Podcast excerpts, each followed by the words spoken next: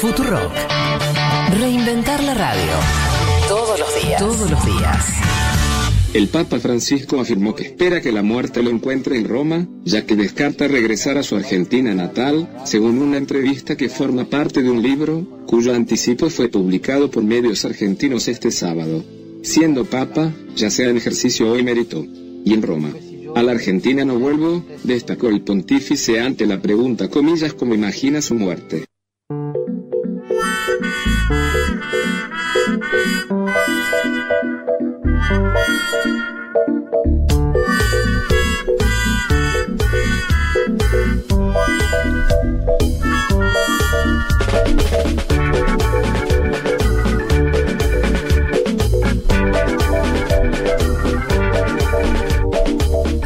Había un interrogante sobre Francisco estos años. O una, una de esas, esas esperas que cada tanto se hablaba, que si vuelve. Me acuerdo de varios mensajes del Papa diciendo este año no voy a ir, pero dejando la puerta abierta. Con Macri, ¿no? Había ahí una. Sí. Y- Igual ahora tampoco. No, pero por eso, no, pero no, lo, no había cerrado como cerró acá. Igual pará, pará.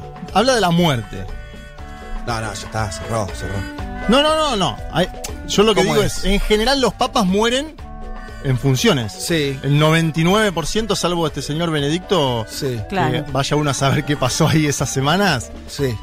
el 99% muere allá. O sea Sí. que en un punto es lógica la O- o declaración. sea, no, pero dijo que no vuelve a Argentina. Claro, ¿no? vos decís que no es que no quiere dice volver que al no país, muere, sino que según escuché yo. Habría que leer el libro del señor Mm, Nelson entiendo, Castro. No, entiendo que él dice que no va a volver a la Argentina y lo, no empieza a dar no como final. extraña, de hecho. Bueno, eso no sé. Sí, qué sé yo. Pero más allá de lo personal, ahí es política lo que está haciendo el Papa. Para mí es comprensible que no, que no venga, porque no ganaría nada. Todo pérdida venir. Pero, Se mete en la grieta. ¿Y? ¿Para qué va a venir? Y pero te fuiste, ¿no? ¿Te da un poquito de curiosidad volver a tu país? Curioso. No digo a, mo- morir acá, pero venir un poco, qué sé yo, A visitar visitar, tu tía. barrio, claro, Sos el tía que no pudo No viajar a tenés más tías. Claro, ya está. Yo creo que sos medio así.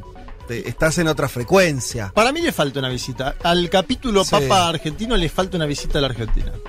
Como para una explosión. Sí. Primer Papa sudamericano de la historia. Y eh, de San Lorenzo. Aparte, imagínate que lo Vos que llevamos, esté en la cancha. lo llevamos al nuevo estadio. que va a llamarse como, como él. Eh, hace- no, ¿No pensás que le hace falta a la, No, a la no. Argentina como.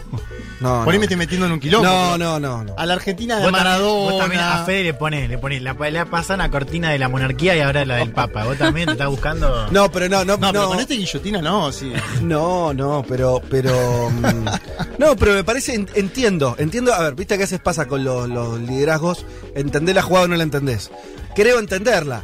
La verdad que sería todo pérdida que el tipo venga, es resistido hoy en ciertos, en muchos círculos católicos por sus posiciones políticas. Sí. Eh, Por peruca. vendría acá y eso se generaría más. No, no, no, hay forma, no, vend- no, no podría tener eh, la benevolencia de todo el mundo. A Porque ya Brasil- no la tiene. A Brasil ya fue, a Chile A- ya fue, a Ameri- Paraguay ya fue. Eso te iba a decir. Claro. Uruguay es muy ateo. América Latina sí la recorrió. Vos decís, el primer papa latinoamericano hizo Sí. escuela en eso de... eh, Fue a Perú, fue a Chile. sí, sí, recorre todo el continente. O sea, vos decís que puede tener que ver con un poco de temor del- de cómo lo pueden recibir acá. Yo digo que esos tipos, cualquier liderazgo piensa en términos de ganancia. O sea, a ver, si voy que me lle- eh, gano algo, pierdo. Y yo creo que pierde. Porque no veo qué ganaría viniendo acá y, y- y- y generando. eh, profundizando, cosas que por ahí nosotros no, no es el tema nuestro, yo conozco muy poco, pero dentro de la propia iglesia, un montón de cosas, un tipo que está por arriba, o intenta estar por arriba, si bien le interesa mucho la política argentina, bueno, está en Roma, una cosa que está en Roma, otra cosa que esté en Almagro. Y además la movilización de ayer, ¿no? Con lo que vimos de las bolsas y demás. Por eso, está este, el clima no va a cambiar. vi- este. Viendo eso diría. Sí, mm, Yo también me quedo en Roma. Yo también me quedo en Roma. Y de última juego fichas de ahí, más que venir acá. Pero, qué sé yo, no sé. Está vacunado, a los 84 años vacunado. ¿Se vacunó? Viajar puede. Va a viajar a Irak, se espera que viaje en marzo. Lindo eso, ¿eh? Va, va a Irak y no quiere volver a la Argentina. Igual voy a inventar mi propia teoría conspirativa. Para ver, mí por ahí vino y no nos vamos a enterar. ¿No? Vino, visitó la cancha de San Lorenzo de la noche. De civil. Claro. Viajecito Qué oculto, buena ¿no? esa, ¿no? ¿Hay Una- forma de hacer eso? Bueno, puede ser. Seguro que sí. Sí, de alguna Sí, manera un- seguro. un- cruzó la frontera por, no Me- sé, misiones. Me cuesta creer que te fuiste para ver, creyendo que no ibas a ser papa y no volviste nunca más. Un Sí. poquito, hay algo te tiene que Te tirar. tiro otra que es más eh, todavía más fuerte, que es se fue sin saber que iba a ser papa. Claro, por eso. Se fue como quien Con se va a un viaje de negocios Claro, cuando vuelvo voy a comprar tal cosa y no volvió nunca y más. no volviste nunca Con más. poca chance, además, ¿no? Con muy pocas chances. Sí. Andás a ver cuánto sabía él, impectore, como dicen. Pero la verdad que se fue a un congreso y no volvió más. No vuelvo, chicos.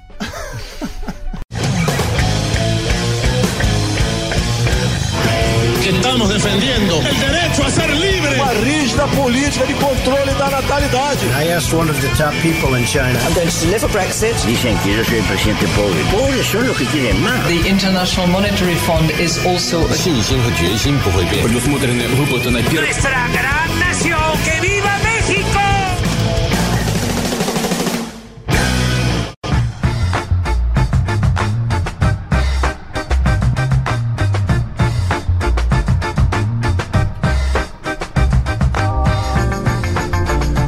Buen domingo para todas y para todos. Programa 153 de Un Mundo de Sensaciones. Em, terminando el mes de febrero, terminando el primer mes de, de esta nueva temporada. Y el segundo del año ya. Viste que, te- que cuando te querés acordar, estás en marzo. Y en marzo, cuando te querés acordar, estás en mayo. Y, y ya empezamos como el año pasado con el porcentaje, ¿se acuerdan Sí, que claro, estábamos estaba ¿Cuánto pensando. falta para terminar? El- el- el- el- la cuenta de Twitter que pone lo, lo que ¿cómo Lo que pasó del año. Lo que pasó del año, el porcentaje que ahora que estaríamos en un si van dos meses, uy, qué te malo digo, que sea, ¿eh? 20%, más o menos. ¿El año? Sí. Y sí, más o menos. Sí. No somos muy duchos con las matemáticas, No, Pero no, por no. ahí anda. Por eso estamos por ahí anda. 17%, nos tira Ah, mira, el no operador. al ¿Lo hiciste eh, con tu cabeza o.? No, ent- entró al. Ah, no, al- hay que al- chequearlo, dice. No, bueno, claro, pero. Ahí lo tiró hay que 17, chequearlo, pero me dice, hacer- me lo 17 dice- es tirar algo clínico. Sí, pero debe, debe estar por ahí. Yo también creo. Bueno, sí, avanza el año. Avanza el año. Yo estoy en una fase optimista. ¿m? Bien. A diferencia de otros de esta mesa. Yo estoy en ¿Cómo fase te está optimista. tirando hoy, Juanma? Si no, te- no- Uy, lo acabas de mandé, hacer vos. perdón, Lo perdón. hiciste vos, perdón, yo no dije nada. Eh, estoy en una fase optimista. Muy Así, bien. Vamos a Como el año pasado, ¿no? Como el año pasado. El año pasado, ¿no? Que baje, tranquilo, esto hasta 2023 te dura. No era yo el que decía que se pudría todo. Que se, ¿Vos el año estaba uno, uno o perdido. dos meses? Sí, según Year Progress, 16%. Ah, bueno, perfecto, perfecto. Eh, estoy, estoy- estoy muy optimista con las vacunas. Ahora bien, bien. Estoy optimista con, con que. Tengo, un- ¿Con qué tengo- más? ¿Con qué Tengo un sueño que seguramente. I have a dream. Sí, Sí. que va a, a hacerse añicos con la realidad, pero yo lo voy a sostener hasta que. Un optimista del gol, me sí, gusta. que es. A diferencia de lo que creo que cree la mayoría de la gente con justas razones, yo creo que en algún momento de este año Sí. esto se termina. Sí. Nos sacamos el barbijo. Yo no sé si es septiembre, noviembre. Para mí, 31 de diciembre. yo veo, veo que avanza bastante en el mundo, incluso con todas las desigualdades que estamos hablando y los problemas. Eh, las vacunas están funcionando, varias, ¿no? No es que. Las Sputnik funcionan no. mejor que las otras, ¿no? Bueno, Yo pero creo digo por que lo de las sí. cepas. todas funcionan. Lo que nos puede llegar a cagar No, es que salga claro. un virus, o sea, Y- nuevo. por eso. Ese es, es mi Toquemos gran temor. madera. Mucha Sí. efectividad con la primera dosis de todas las vacunas. Ese es un dato positivo para usted que le gusta. Pero vieron que hay una tendencia a decir el barbijo no lo sacamos más, esto quedó, No, llegó para no. quedarse, la virtualidad llegó para quedarse. Tengo la sensación de que, se lo dije a alguno de la radio hace unos días, que me iba también con cara asombrada, pero para mí va a haber un momento fiestero incluso, como de... de- Y claro, cuando termine ¿entendés? esto, y tiene que pasar sí. algo, viejo, es que vas a ir... Hacemos un festival, hagamos ¿o no? una cervecita, no, tiene que haber un quilombo, festival. una explosión. Yo ya algo. lo siento en las calles, si uno sale de la calle en la noche. Sí. Hay algo. Acá en Magro, explotado. ex- Sí. Y- Pero todavía y- en realidad no... Pero eso es con, con riesgo, es eso. No, no, pero no, no de bares que explotan, sino como de una cosa en la calle. Sí, quizás con un riesgo mayor al que Debería. debería, pero no digo estos es, escenas. Unas ganas, de- decís vos. Notas unas ganas. Unas, ganas, unas Sí, ganitas, sí, claro. y las noches de verano, de fin de verano, acompañan ciertamente el clima. Ayer fue una noche muy linda, viernes también. Bueno, este No, y además uno lindo. sale pensando en qué puede llegar a pasar en el invierno también, ¿viste? Que te dice, hay que aprovechar ahora. Claro. Y sí, eso sí, el invierno va a haber que guardarse con todos Juega los- el Pep Guardiola el invierno. Vamos a estar vacunándonos todavía, por supuesto, pero esta primavera por ahí es algo Bueno, para recordar, tal vez. Ojalá, aquí ojalá, ojalá. Veremos. Hoy tenemos un programa eh, muy estructural. Eh, esto es una palabra horrible y, y- parece aburridísimo. Pero tenemos todo por distintas razones, temas coyunturales, o sea, cuestiones que tienen que ver con la agenda de esta semana, pero que mm, por cómo ha sido la cosa, eh, van a ver que vamos a estar tocando los temas, temas muy nodales de esta época. Arranquemos nomás para, para contarle a la gente entonces. Le decía en un ratito, vamos, en el programa voy a hacer un poco de, de, mm, de estado de cuestión, un poco de cómo está la, este, el tema de las vacunas a, a nivel global y algunas novedades que respecto a eso. Un caso testigo que es muy, muy impresionante, que es lo de AstraZeneca en Europa. No quiero adelantar, pero Sí. es muy interesante lo que está pasando con eso. Pero bueno, es el tema del año, ¿no? Eh, vacunación eh, en. No solamente por supuesto en Argentina, sino en todo el mundo, farmacéuticas y demás. Em, además de eso, nos vamos a China, Juanma, em, que también, país, no hay que decirlo, muy importante y demás, eh, pero que con la pandemia también se ubicó de vuelta en el centro, tanto porque fue el origen de la pandemia, como por cómo manejaron la pandemia. Ahora China exportando vacunas, ¿no? China cada vez más en el centro. Sí, a ver, esta semana se dio el anuncio de parte de Xi Jinping del fin de la pobreza extrema en China. Em, Wow. Un anuncio que se da 10 años antes de los compromisos que, que tenía ese país en el marco de la Organización de Naciones Unidas. Un año además el 2020 y lo que vemos de este 2021 con crecimiento económico de China en un mundo que en general No, todo, todo para abajo salvo China. no crece Sí. y un 2021 que además es el centenario del Partido Comunista Chino. El partido de gobierno desde Mao para acá, con todos los cambios que hubo en el medio, pero... O sea, el, el- el actual Partido Comunista Chino se fundó en 1921. Sí, señor. Bien. Y 20 años después, bueno, sí, no, casi En el 30 años 49. después ga- ganaron y tomaron el poder. Exacto. Y además hablamos el año pasado mucho de la diplomacia sanitaria, ¿no? De Sí. China. Sobre todo aquella famosa diplomacia de las mascarillas, algo que decíamos que tenía menor valor en cuanto a lo que salía de lo que generaba culturalmente, ¿no? Mm. Eh, siempre me acuerdo que vos decías que la gran pregunta de China es la- la- cómo puede hacer la influencia cultural, ¿no? De- A Exacto. diferencia de los Estados Unidos de América, que vemos películas de Hollywood todo el tiempo, que tenemos contacto, que vemos la NBA, que no sé qué. Bueno, también vamos a trabajar un poco eso. ¿Cómo es el 2021 de China? ¿Cuál es el vínculo con el Estados Unidos de Joe Biden? ¿Y qué pasa con la influencia cultural china en Occidente? Me interesa trabajar también ese punto en base a... Está buenísimo, porque además en general hablamos de China como efecto. En general hablamos de China como. eh, o lugar. Cuando digo efecto es. O, o- o como lugar a donde van productos de países como Argentina o de Sí. otros. eh, o como el, el conflicto que tiene con Estados Unidos. Pero en general China como un actor casi pasivo. Y pocas veces vemos la realidad desde China. y la verdad que, que ese es un, un debe importante que tenemos de la mirada occidental.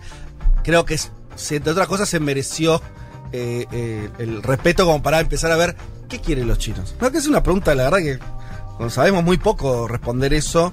¿Qué planes tienen los chinos? ¿Qué cosas les interesa? La verdad que es verdad que es complejo ah, resolverlo, pero em- hay que empezar a acercarse, aunque sea a esa mirada. Bien, em, pasemos a. Bueno, tema de la semana también, y que fue el flyer de este programa. Es divertido lo que hizo el Tano eh, con Muy Biden bueno. llamando por teléfono. Eh, eh, ¿Cómo es que dice? Eh, ah, ya, ya no está más, como no vive acá, pero no Ah. importa, decime. O sea, en medio lo mismo. Siempre te atienden los yankees, ¿no? Y te atienden de la misma manera. Semana donde eh, la administración Biden inauguró su primer bomba- bombardeo. Algunas cosas cambian, otras no. Eh, Todo sí. sigue igual. A mí me sorprende la gente que se sorprende un poco. Decís, pero ¿qué pensabas que era? Primero, no está, no está gobernando eh, Alexandre Ocasio Cortés O Bernie Sanders. o. Bernie Sanders. Y en el caso que lo hicieran, yo dejaría mis dudas planteadas de si Si no lo harían esto. Pero Claro. son los Estados Unidos de América, no, no estamos hablando de Costa Rica, ¿no? Estados Unidos. En general bombardea. Vamos a hablar de eso Sí. y, y como excusa también para hablar de vuelta de otra cosa nodal, estructural, que tiene que ver eh, con eh, la- la- el vínculo con Medio Oriente. Claro, sí, una región con, con alta densidad geopolítica, ¿no? Y una semana bastante cargada, porque claro, el jueves tuvimos esta primera operación militar, este bombardeo en Siria a, a infraestructura de milicias respaldadas por Irán. Pero también tuvimos el viernes un reporte, se hizo público un reporte donde eh, se habla del asesinato a Jamal Khashoggi. Recuerda este periodista saudita que fue desmembrado directamente Lindo. en eh, el consulado eh, turco, perdón, consulado saudita en, eh, En Turquía. exactamente. Y es un informe ¿Eso donde... fue 2019? 2018. 18, lo contó Martín Shapiro acá. 2018. Claro, ¿Cómo es un informe que no aporta información nueva, pero es un gesto porque lo que está diciendo este informe es que eh, el príncipe heredero, Mohammed bin Salman, tuvo responsabilidad en ese asesinato y de hecho tiene que ver con una señal de Estados Unidos de, como dicen ellos, recalibrar la relación con Arabia Saudita. ¿eh? Quien Muy cercana durante la era de exacto, Trump. que fue un aliado muy importante en la estrategia de Trump hacia Medio Oriente. Bueno, ahora Biden está mandando señales de que esto no va a seguir siendo así durante su administración. Algo similar, un reca- también recalibrar podemos ver en eh, la relación con Israel, eso es otro tema para pensar. Y en el medio de todo esto, y lo vamos a hablar el día de hoy, vamos a hablar de lo que está pasando con Irán Mm. y las negociaciones, esta rosca diplomática para ver si se reedita lo que fue el gran sello de la política exterior de Obama en 2015, que fue el gran acuerdo nuclear con Irán, que después Trump rompió, al menos salió del acuerdo en 2018. De todo esto vamos a hablar hoy. Una sola pista que la vamos a profundizar, que es la prioridad que le está dando a, a Medio Oriente esta administración es una prioridad, o me- mejor dicho, no es una prioridad. Ah, mira. Exactamente. No es una prioridad. No es una prioridad. O sea, Bien, en, términos de atención, es una región. Una, una línea con el- respecto a los bombardeos. Eh, 22 muertos, más o menos, no sé si hay Sí. una actualización del número, pero por ahí andaba. Sí. ¿Por qué? ¿Alguna eh, motivo? eh, ¿Fue una especie de bienvenida? A- Arranquemos a hablar. No, esto fue una respuesta, según dice Estados Unidos, Sí. a lo que había sido un ataque el 15 de febrero a una base militar de Estados Unidos, pero en Irak. Mm, Ahí hay un dato. Estados Unidos decide eh, eh, responder, pero no en Irak, sino en Siria, para no interferir en Irak. De esto vamos a hablar hoy, pero tiene que ver con un ataque previo de milicias que no fueron las mismas atacadas en este último ataque, pero sí fueron milicias que Bien. comparten esto de ser respaldadas por Irán. Oh. Un vuelto un poquito más caro, porque son 22 Claro. a 1, ¿no? Y en Uno- otro país, me vas a tener que explicar por qué la respuesta. Hoy vamos a Eh, dar exacto. Hoy te voy a No, explicar vos, también. vos en Ah, Siria, ¿cómo- vos vivís en Siria. cómo decís, aguantó? Un día te levantás y decís, uh, mirá los iraquíes, qué loco, mataron, no sé qué. Y después te cae la bomba, vos decís, eh, eh, viejo, pero es allá. ¿Cómo aguantó Bayar al-Assad, no? Ese, después lo hablamos, pero ¿cómo aguantó estos años? Pero bueno, eh, región obviamente caliente y siempre Estados Unidos ahí que tiene más de un interés, más de un interés en esa región. Em, vámonos de vuelta a otra cuestión también, bien de nuestra época, bien estructural, que tiene que ver con los paraísos fiscales. ¿Qué nos vas a contar, Leti, sobre eso? Primero que eh, los vamos a llamar guaridas fiscales, Ajá. que ya me explicaron que el nombre correcto es guaridas Es fiscales. verdad que paraísos... Sí, porque justamente vamos a eh, derribar un poco esos mitos que una tiene en la mente, te dicen paraísos fiscales y te imaginas una isla en el medio del Caribe. Sí, Y no es solo, hay islas claramente Sí. en el Caribe y en otras partes del mundo, pero también hay algunos países potencia que, eh, si bien quizás no figuran en el listado como guaridas fiscales, en efecto lo son. Así que vamos a contar un poco qué son las guaridas fiscales, dónde operan y cómo operan. Espero que hayan visto la película La, La lavandería, no sé si ustedes la vieron. No la vi. Bueno, no la vi. eh, tarea, es muy buena, muy buena, así que ojalá que nuestros oyentes la hayan visto, porque vamos a hablar un poco de esa película que me parece que representa, si bien tiene un poco, me- es medio tragicómica, representa bastante bien cómo operan estas guaridas fiscales. Bueno, todo esto presentado los temas, además le agregamos que vamos a estar hablando de Brasil y para eso, si está todo bien, vamos a estar en comunicación con alguien muy importante. Estamos hablando del ex canciller eh, de Lula, 2003-2010, después ministro de Defensa de Dilma hasta el 2014. Estamos hablando de Celso Amorín, figura central de la política brasilera de esos años, que sigue además eh, activo. Y bueno, si está todo bien, vamos a estar eh, hablando con él unos minutos para hablar de otro tema que también es muy. eh, está, está eh, con, novedades de, los últimos días que tiene que ver con la situación judicial de Lula, pero obviamente tratándose de esta figura vamos a estar hablando también de otras cuestiones, de la región, de cómo está Brasil. Así que este es un poco el menú que vamos a tener hasta las 15 de la tarde.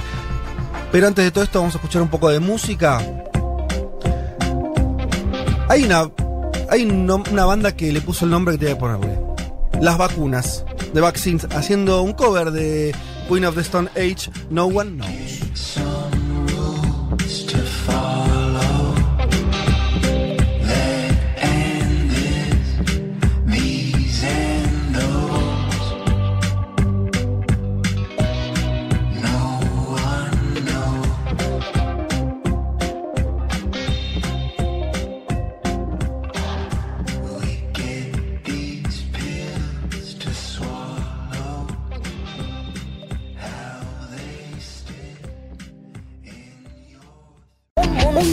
De sensaciones. Vázquez, Carg, Martínez, Elman. Información justo antes de la invasión zombie.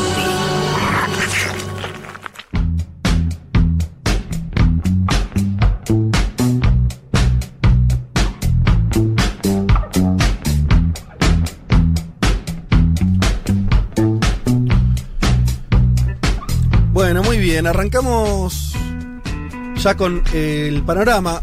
Les adelantaba que quería hoy hablarles bastante sobre las eh, vacunas, los planes de vacunación, cuestiones que están ocurriendo en distintos países del mundo. Empecemos por la región.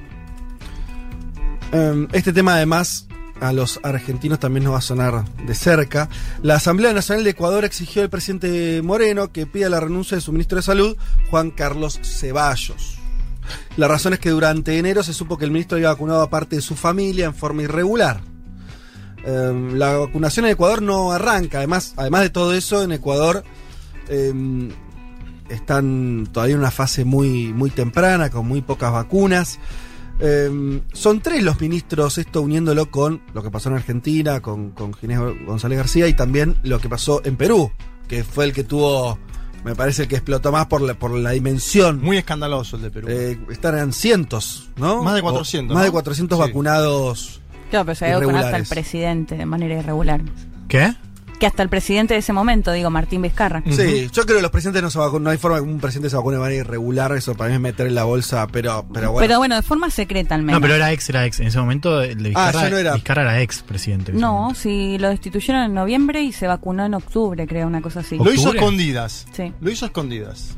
Bueno, como sea, más allá del presidente, el número, estamos hablando de O 400 sea, también en Perú, si sacase una foto del presidente vacunándose en ese momento, lo volteaban en ese momento. Ya, ya como le sumaban eso a, a- a su, a su- al cargo. Pero bueno, decía entonces, eh, eh, con la renuncia del ministro de Salud ecuatoriano serían tres ya los, los ministros de la región que renuncian por el mismo tema, para decirlo rápidamente, más allá de que las dimensiones sean distintas, las evaluaciones que se hagan. Claro, bueno, hay una cosa obvia. Primero que eh, ser ministro de salud en una pandemia te genera ciertos problemas. No está más en la cuerda floja que el ministro de deporte, por decir cualquier cosa. Eh, y si bien lo, de Ecuador en términos de mm, este también numéricos parece ser un hecho más, más bien eh, menor, creo que se inscribe en una crisis terminal del gobierno Moreno, ¿no? Un presidente que casi no tiene legitimidad. Todo lo que estamos, lo estuvimos contando sobre la primera vuelta electoral. Es un gobierno que no tiene continuidad. Se termina y el que venga, sea eh, Arauz con el correísmo o Lazo con este, la, derecha ecuatoriana, son cosas distintas a lo que están ahora en el gobierno. Así que bueno, un gobierno muy débil. Pero quería contar esto. La vacunación en Ecuador, esto para también empezar a dimensionar algunas cosas. Eh, 18 millones de habitantes, 19 millones de habitantes Ecuador tiene más o menos, ¿sí? Recibió hasta ahora ¿Cuántas? 42 mil vacunas. Nada. 42 mil, chicos. Y en un país muy golpeado por la pandemia. Sí, sí, claro, exacto, totalmente. ¿No? ¿Tú- ¿Se acuerdan? Lo hablamos acá. En Guayaquil, sobre todo. ¿Se acuerdan? El drama de Guayaquil, la gente muriendo en las calles. Bueno, ese país, que además no es Uruguay, quiere decir, no son 2 millones de personas, son 18. 42.000 dosis. Em, ¿Con quién firmó Ecuador? Con Pfizer. ¿Qué hizo Pfizer? Le dio 42.000 vacunas. Eh, el viernes, de hecho, festejaron dentro de estas 42.000. El viernes pasado llegaron 17.000. Esos son los números que está manejando Ecuador. Llegan 10.000, 17.000, 5.000. Una cosa dramática que es como Sí, claro, está bien, cualquier dosis, cualquier vacuna eh, será bien recibida. Los números son demasiado chicos y acá me parece que en el caso ecuatoriano empezamos a ver lo que puede ser el drama, lo hablamos muchas veces acá, de las dos velocidades, que dos, tres, veremos cuántas velocidades de vacunación tenga el mundo. Sí. Sabemos que a algunos países le están sobrando las vacunas de forma obscena. Estados Unidos, Gran Bretaña, Canadá, que también compró no sé cuántas, buena parte de Europa. El resto, donde puedes inscribir a la Argentina y otros países que están recibiendo dosis más o menos relevantes, pero no a esa dimensión. En Argentina no sobran las vacunas, faltan todavía vacunas. Y después tenés un tercer escalón de países como el Ecuador, ¿no? Que directamente les están mojando la oreja. Ecuador fue uno de los primeros que firmó con Pfizer. Y le entregó todo. Lo mismo que se sabe que en Argentina no quisieron hacer. En Ecuador, igual que Chile, ¿eh? que después Chile está vacunando no por Farsi, sino por los chinos, que esto Sí. vamos a hablar ahora. Por Pero Sinovac. pero Chile hizo lo mismo que Ecuador. Le, se entregó todo. ¿Qué quieren Pfizer para darnos vacuna? Bueno, le- inmunidad, eh, regla, eh, eh, cláusula secreta, lo que sea, y no, las vacunas no llegaron después. Así respondió Pfizer. Em, Uruguay, hablando de eso, el, el viernes llegaron las primeras vacunas. Uruguay se, se acuerdan que eh, primero tuvo una pandemia muy leve. De hecho, se decía que no había llegado la primera ola. Es que no llegó la. Yo diría O sea, como la- primera ola es esta, esta situación de ahora. Recién ahora empiezan a tener, desde hace unos meses, muchos casos, eh, muchos muertos diarios, pero ¿se acuerdan? No sé, abril, mayo, junio, julio, agosto. Todos esos meses Uruguay veía el mundo se complicaba eh, y sin tomar muchas medidas restrictivas. La verdad que un caso Hacían medio... su vida normal las ciudades uruguayas en ese momento. Una cosa muy Iban a extraña. bares, yo me acuerdo. Finalmente Señor. le llegó, pues el- al final el virus no perdona a casi ningún país. Eh, y después empezó la crítica de que el gobierno de la calle Pou se había, había no solamente eh, relajado mucho y permitido que finalmente llegue eh, el, la- la- el contagio comunitario y la expansión del virus en el país, sino que no había hecho acuerdos para conseguir vacunas. Mujica había dicho que Uruguay iba a ser el último país en conseguir vacunas. Algo de eso es lo que terminó pasando, sí. pero, eh, y esto lo contrapongo incluso con Ecuador, eh, llegó un vuelo entonces vía Santiago de Chile. De hecho, Piñera se adju- se adjudicó algo de éxito ahí. Hubo una especie de sintonía centroderechista de Piñera Sí. mandando el Un avión. avión bueno, que sale de Chile a China. De hecho, es la TAM el avión, ¿no? Claro. Que viajó. Claro. Llegaron 190.000 dosis. Comparemos con lo de Ecuador, ¿no? Sí. Que una, una, población, población de 3 millones. Exactamente. O sea que es una, un- una muy buena dosis para arrancar, una buen, un buen contingente de dosis para arrancar la vacunación en Uruguay. 190.000 dosis que empiezan a aplicarse. Creo además, esto es una especulación mía, pero creo, ojalá no me equivocarme, el sistema sanitario uruguayo con una larga tradición pública y demás me parece que van a ser muy efectivos Sí. a la hora de aplicar esas vacunas. De hecho, como que ya estaban, tra- estaban trabajando desde antes en los centros donde van a vacunar y eso. Y de hecho entiendo que va a llegar un millón y medio ahora en marzo. Sí, de la China. Bueno, lo que digo es, este, de vuelta, Pfizer, eh, Uruguay también firmó con Pfizer, pero lo que llega es Sinovac, ¿no? Claro. De chino. Esto es una- algo que se empieza a repetir. De hecho, Fede, es interesante el debate que se da sobre la vacuna Sputnik y los prejuicios que había, porque lo que le critica la oposición a la calle Pou es no haber negociado por la vacuna rusa.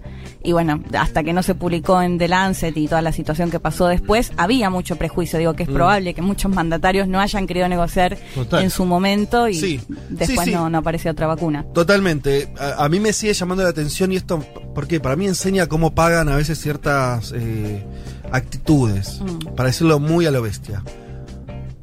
Pfizer te pedía que te baje los pantalones, el calzoncillo, todo, ¿no? Si vos me decís, bueno, era así Bien el acuerdo, gráfico. era así el acuerdo. Y después llegaba de vacuna. eh, podía discu- seguir discutiéndolo, porque ¿por qué, por qué entregar eh, eh, todas las cosas que pedía la farmacéutica? Pero había un premio. Claro. No está viendo premio. No está viendo premio. Entonces, me refuerza la idea de que no valía la pena.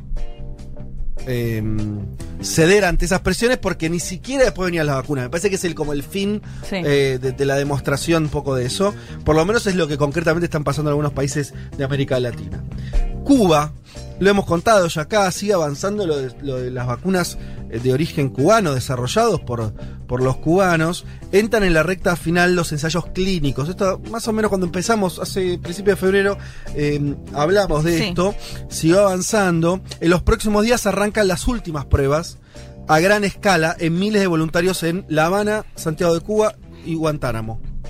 México también e Irán, miren esto un poco eh, estrambótico, México e Irán también van a participar de la última fase del ensayo 3. Ya sabemos, está- no- somos todos un poco ahora virólogos, sabemos que las- la- las vacunas tienen tres fases, eh, la, la- la fase 3 es la última, es en general, eh, se escala, o sea, Muy grande. en una escala ya de miles de personas. Bueno, en esa situación está la vacuna Sobrana 2 cubana y por lo que informan desde la isla va a ser probada también en México e Irán, supongo, cuando uno ha- eh, cuando un país realiza pruebas a gran escala en otro es porque también comprometió una dosis importante de vacunas. En general los, Sí. los acuerdos, me imagino que lo de Irán y México viene también por ahí. Y lo de Irán es interesante porque se niega a recibir vacuna de Pfizer y de AstraZeneca. O sea, Rusia, Rusia, China, Cuba, está todo bien. Estados Unidos no, o claro. Reino Unido, no. Por cosas que va a contar Herman en un ratito. Claro. Em, bueno, eh, ¿qué más? Eh, eh, mm, bueno, Cuba es el primer país de América, Latina en que llegó al desarrollo tan grande de, vacuna propia. De eso todavía es loco porque está escaseando. El otro ejemplo es Argentina y México que desarrollaron, pero con tecnología AstraZeneca, Oxford. O sea, no es un desarrollo argentino. Claro. No, es una, no, no es una vacuna argentina, se usa en laboratorios argentinos, se usa en laboratorios mexicanos. De hecho, en esa estancia está la AstraZeneca eh, que vendría también para acá. Pero lo de Cuba es, un, es otro nivel, es un desarrollo científico propio. Por ahora, que sepamos, no hay nada en el continente que se asemeje a ese, a ese intento O sea, tan avanzado al menos. por lo menos a ese nivel de avance. Sí, estudios hay, pero eh, en fase 3 estoy seguro que no, no hay nada. Y mm, dicen, los resultados hasta ahora son alentadores. Ambos candidatos vacunales han demostrado ser seguros y capaces de generar anticuerpos específicos contra el virus, inhibir la unión de la proteína viral al receptor celular y neutralizar la infección del virus en cultivos de células humanas. Eh, dijo Eulogio Pimentel, vicepresidente del grupo empresarial cubano BioCuba Pharma, que reúne a 32 institutos y centros de investigación. La apuesta de Cuba eh, es desarrollar su propio proyecto y producir 100 millones de dosis antes que termine el año. ¿Se acuerdan que habíamos dicho que ellos se autoimpusieron el objetivo de vacunar a toda la isla cuando termine este año? Si el, segundo o este que están anunciando ahora es 100 millones de dosis, es que el capítulo local es un capítulo.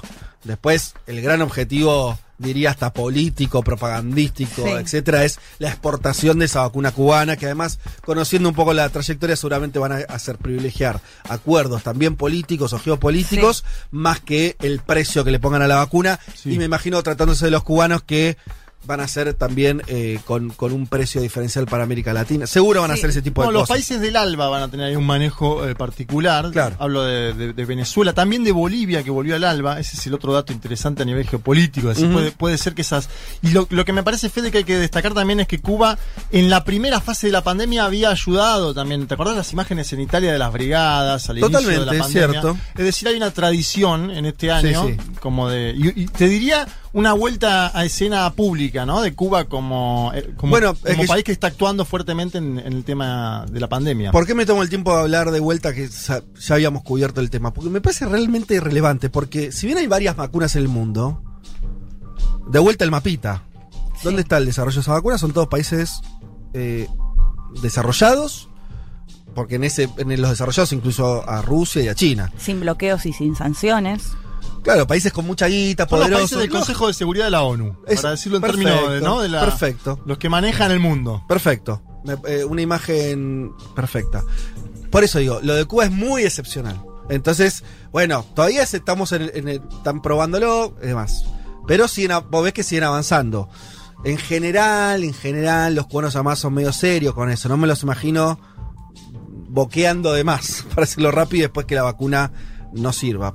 Veremos. Pero sí, sería una. Y además hace- mucho que Cuba no muestra una cosa así, Claro. ¿no? Que mueva un poco el amperímetro, es una, le, le está yendo muy mal. Le fue muy mal en su apuesta con Venezuela también, digámoslo, eh, apostó mucho al, al desarrollo eh, vinculado al petróleo venezolano. Bueno, Venezuela hace años que está en crisis, Cuba está en crisis, o sea, está, está mal la cosa. Entonces me parece que se podrían anotar ahí un, un poroto más que importante. Último punto que quería tratar respecto a las vacunas, eh, de esta forma así panorámica que es la cuestión europea. No sé si ustedes chicos lo estuvieron siguiendo, ayúdenme con esto, pero la verdad, yo me, me llamó mucho la atención.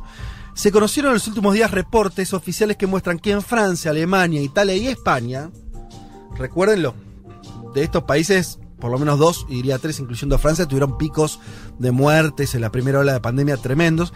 Se acumulan hoy millones de dosis que no se usan.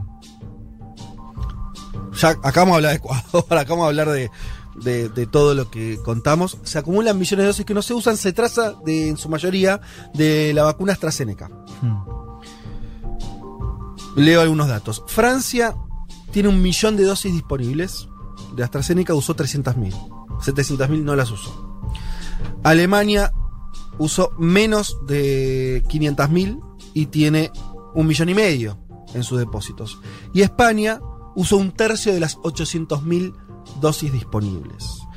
No es que está atrasado el plan de vacunación, no es que los hospitales... No, no, no están usando las vacunas, están ahí, están ahí sin usar y usan otras.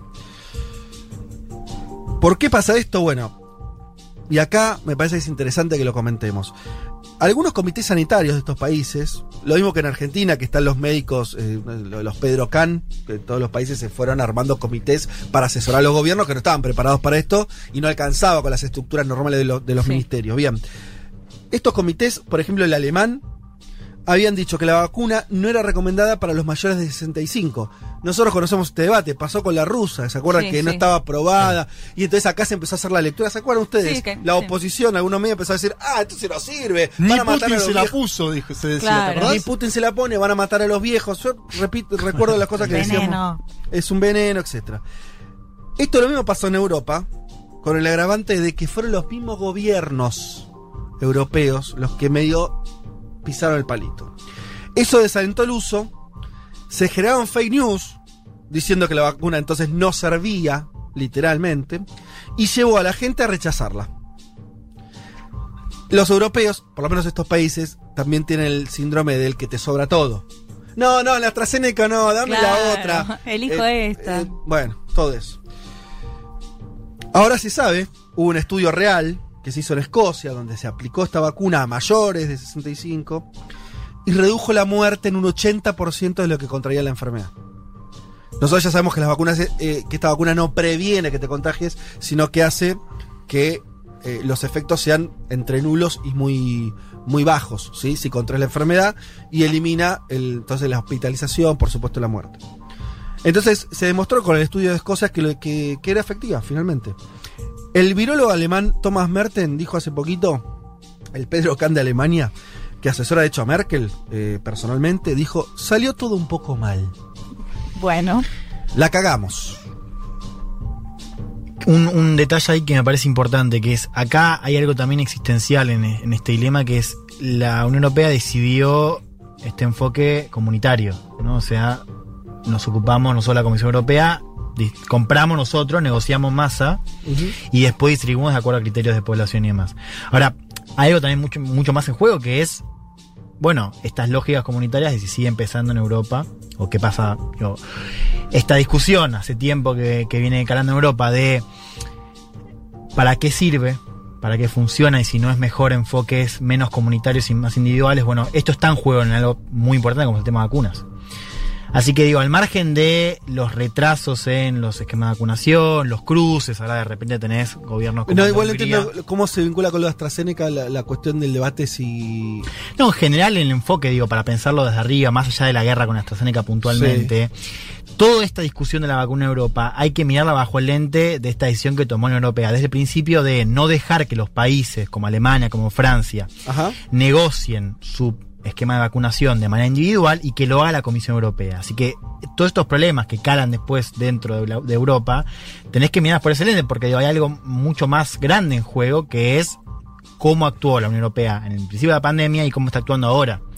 Digo, para tener en cuenta, digo, de, de- de que hay algo también en juego respecto a la vitalidad de la Comisión Europea. Pero Claro. vos decís que la polémica que se armó entre la Unión Europea y AstraZeneca, ¿se acuerdan que les decía al Reino Unido, bueno, no están entregando las dosis que nos prometieron y todo eso? ¿Eso generó desconfianza? ¿O Eso no fue, entiendo? eso fue, eso se fue Para, para, pero consumido. contémoslo porque no se está entendiendo, Sí. me parece. Eh, a eso iba a ir. Sí, Ah, o sea, no, no, no, ente- no, no, no llega a entender lo que me decías de respecto a, a la cuestión co- de la compra de las vacunas en términos comunitarios o nacionales. Sí que hay, ahora eh, volvemos a eso, pero sí que hay, y es interesante con AstraZeneca, también un rebote respecto de que Reino Unido dejó de ser la Unión Europea. Claro. Esto es interesante porque antes de la pandemia decía, bueno, ¿cuáles son los efectos de que el Reino Unido deje la Unión Europea, que el comercio? Acá te estás teniendo un, una- un ejemplo de laboratorio perfecto Hmm. en medio de esta pandemia. ¿De qué efectos tiene? ¿Por qué? Porque la disputa con, con el Reino Unido, que se está en este momento, todavía continúa el divorcio eh, Sí. con la Unión Europea. La, la AstraZeneca, sabemos nosotros, AstraZeneca Oxford es tecnología británica. Parte del comienzo de la desconfianza con AstraZeneca también tuvo que ver con esta disputa que hubo de los gobiernos. Los gobiernos europeos empezaron a reclamarle eh, mayor entrega, mayor velocidad. Las plantas que producían más la vacuna estaban en Inglaterra. Y había otras plantas en Europa, pero Una que en produ- Bélgica. La de Bélgica. Claro. La de Que Bélgica fue- con- que fue allanada. bueno, con mayores problemas. Entonces, eh, se metió la política, se metió esa disputa en el medio y además el gobierno de Boris Johnson no es que dijo, no, bueno, las vacunas que producimos acá, que vayan eh, a Frankfurt. Total. Minga. Y de hecho, Y, y tomó una decisión Sí. soberana de alguien que ya no es socio de la Comunidad, de Sí. la Comunidad Europea, que es la vacunas a casa.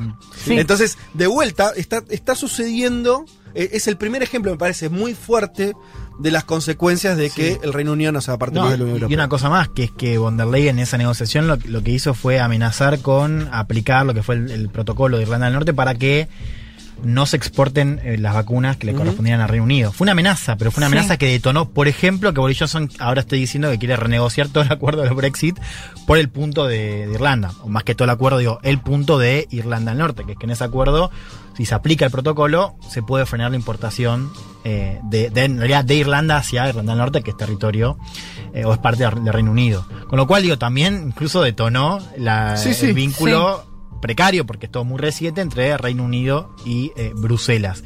A lo que digo es, todas estas trabas en las negociaciones, esta guerra con AstraZeneca y toda esta discusión respecto a cómo ha avanzado, lo poco que ha avanzado la vacunación en los, en- en los países de Europa, pongámoslo este lente, que es desde el comienzo. Desde el comienzo hubo una decisión de la Unión Europea que fue aceptada por los gobiernos de delegar todo lo que es el esquema de vacunación nacional y sobre todo las negociaciones con AstraZeneca, con Pfizer, en manos de la Comisión Europea. Lo cual, esto, fíjate que cuanto más se retrase, cuanto más problemas, esto se le cobra a la Comisión Europea, que ya sabemos que hace tiempo tiene Sí. problemas de legitimidad en, en varias sociedades de Europa. Simplemente eso. No, está perfecto. Y a eso igual se le. O sea, porque parece, por ahí no se entiende, pero Europa tiene dos problemas. O tuvo. Tuvo un problema de abastecimiento.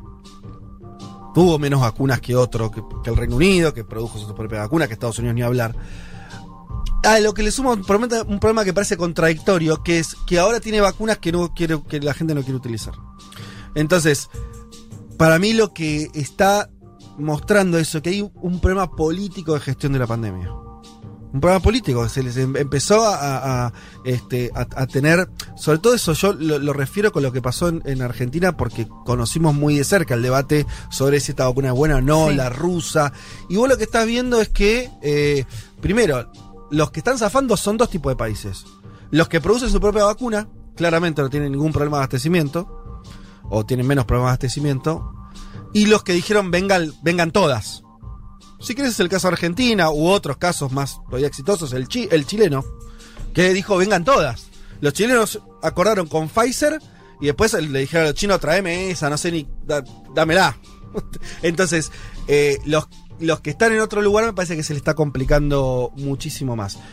Eh, y me Ahí parece- igual está evaluando, Fede, como dato de las últimas horas. Alemania evalúa vacunar a los mayores de 65, porque también lo que pasó, que vos lo mencionabas, que no se está vacunando la gente en Alemania, es que al no estar habilitada para mayores de 65 años la vacuna, Mm. como sucedió en su momento con la Sputnik, eso generó una ola en la opinión pública de desconfianza en la vacuna de AstraZeneca. Claro. Que está confiada que es una vacuna, con los análisis que hay hoy en el mundo, es una vacuna efectiva como la demás. Lo que pasa es que no estaba habilitada para ese segmento, por lo cual los jóvenes tampoco se vacunaban y no se vacunaba la población en general. Me parece que si Alemania cambia esa precisión y amplía la vacuna a mayores de 65, vamos a ver que va a avanzar la vacunación en Alemania. Muy bien, eh, bueno, hay muchos mensajes eh, de oyentes, a ver si leemos alguno. Um, para mí el Papa algún martes se tomó una letal y se vino de incógnito, eh, ¿Viste? suscribiendo Ya lo que dijo la teoría conspirativa. Esto lo dice Guille de Citibel. Vamos, Guille. Fue a pasear por Corrientes, se tomó un cafecito, espió a San Lorenzo por y se Sí, me volvió. encanta esa teoría. Está muy bien. Yo, debe tener Juanma igual. eh, le deben llegar los partidos de San Lorenzo al Papa. Sí. Sí, y la- su, su guardia, no me acuerdo el nombre de la guardia del Papa, la, ahora lo, lo veremos, es la que le informa a la mañana del día siguiente del partido. Lastimosamente ayer San Lorenzo perdió 4 a 0, así que seguramente esta mañana al Papa le han informado del triunfo de Central Córdoba. Carla nos dice: esa, Esta mesa radial me hace sentir bien, me hace bien. Profesionalismo, información, análisis impecable. Bueno. Ah, mira, Muchas gracias, ¿eh? Carla. ¿Qué tal? Eh, el pibito Elman es un lujo, dice Carla. Pero no sé si Sí, la sí. misma Carla u otra. Eh, tengo más información. ¿Dice algo de la foto, Carla? Pibito del ¿Qué mar, me gusta. La de Elman con la manito acá. ¿Qué? ¿Cómo? La foto de hoy nuestra. Vos decís que salió así como un baby face así. El Bebote Álvarez, ¿no? Bien. Bebote Álvarez, me gusta. valor. Eh, Germán dice, por fin llegó el domingo y podemos escuchar un mundo de sensaciones. Gracias por Mm. estar ahí cada semana. Mati Boedo, el programa estructural de la Unión Europea que queda en evidencia respecto a otras potencias es que la Unión Europea no tiene una vacuna de desarrollo propio. Bueno, lo que estábamos diciendo. Eh, como es el caso de Estados Unidos y Reino Unido. De acuerdo también, además de todas las cosas que conversamos. Tampoco... También es bastante ineficiente en un mundo global que todos hagan una vacuna. Sí, sí. Pero, pero es verdad, sí. Y, y un detalle que es, digo, Estados Unidos uno puede decir que tiene desarrollo propio, pero digo, también hay una lógica de mercado, o sea, empresas privadas que tienen acuerdos con otros gobiernos.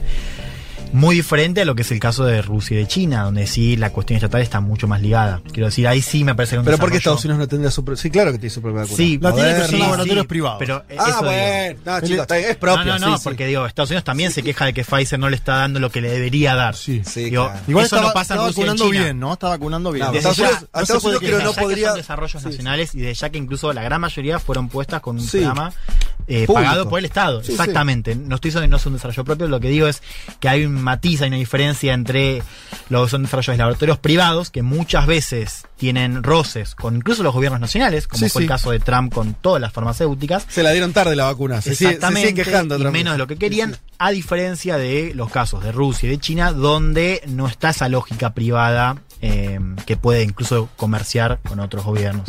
Sí, sí, totalmente. Simplemente eso. Eh, bien. ¿Qué más teníamos por acá? ¿Algún mensaje más? Bueno, ya, ya lo ¿Qué más leeremos. Eh, a los rugby se vacunan por esenciales, dice gente tucumana, ¿no? ¿Por qué? No.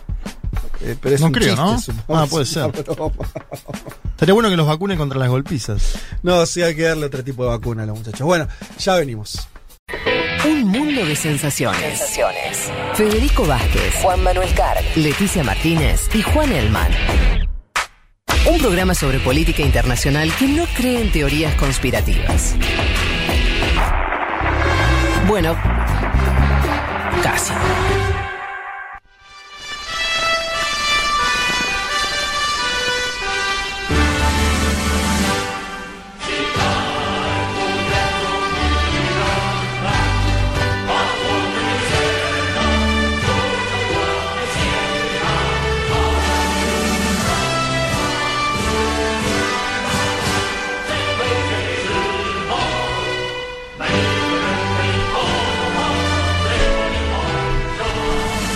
Lindo. ¿Se acuerda usted, Federico Vázquez, eh, que en algún momento de este programa, creo que allá por 2019, 17, 18. 17, 18, ¿no? Sí. Creo que después de 19 ya terminamos. Sí. Analizábamos los himnos, ¿no? De los distintos países. Correcto. Las letras, la historia, los sonidos. Esto que estábamos escuchando es el himno chino. En una parte dice millones de personas, pero un solo corazón. Enfrentemos el fuego enemigo, marchemos. Esto dice la letra. País, hoy le vamos a dar un espacio analítico a China, ¿no? Como dec- decíamos antes, a partir de algunas novedades. Ya podemos pasar a la cortina, pero quería. que- Es lindo, es lindo, es lindo. me gusta, lindo. ¿no? Sí, me Poner gusta. un poquitito de. Empezar con los himnos para hablar de un país siempre tiene algo de olfatear esa cultura. ¿no? El himno es algo. es el DNI de un país, ¿no? Totalmente. El himno es el DNI de un país. ¿Por qué hablamos de China hoy? Porque el jueves pasado, Xi Jinping anunció que el país superó la pobreza extrema. Lo hizo durante una ceremonia en la ciudad de Beijing, donde condecoró además a diversas personalidades que participaron de esa gesta. Dijo que en los últimos ocho años unas 100 millones de personas superaron la pobreza extrema en el gigante asiático y que hizo una inversión de guita de, escuchen bien, A ver. 246 mil millones de dólares. Bien. Para, 200 para este objetivo en particular. 246 mil millones de dólares. ¿En qué se puso ese dinero? Que es una bocha. es acceso a viviendas, instalaciones de servicios públicos, mejorar la infraestructura vial, transporte y oportunidades de educación y empleo. Además del himno chino, si les parece, escuchamos primero al propio Xi Jinping. Lo vamos a escuchar en chino, vamos a ver cómo lo traducimos, en simultáneo o posterior, pero lo vamos a escuchar. Dale. Escuchemos la voz de Xi Jinping. En el mundo actual el enfoque equivocado del antagonismo y la este ¿eh? confrontación, ya sea en forma de una guerra fría, hola, una guerra caliente, una guerra comercial o una... El uno, el uno. Uno de que es de Xi Jinping en chino, si no lo tenemos no hay problema. Si no... Lo tenemos. Lo puedes contar vos. Sí, claro. En chino. Ahí va. Yo lo traduzco, mirá. Camaradas amigos, sí. Hoy celebramos esta gran ceremonia para afirmar solemnemente que con los esfuerzos conjuntos hechos por el partido y las personas de todos los grupos étnicos de China, 中国共产党成立一百周年的 así 重 como el 要时 momento 刻， crucial para dar la bienvenida y celebrar el 100 aniversario del Partido Comunista China, chino, 取得了全面胜利。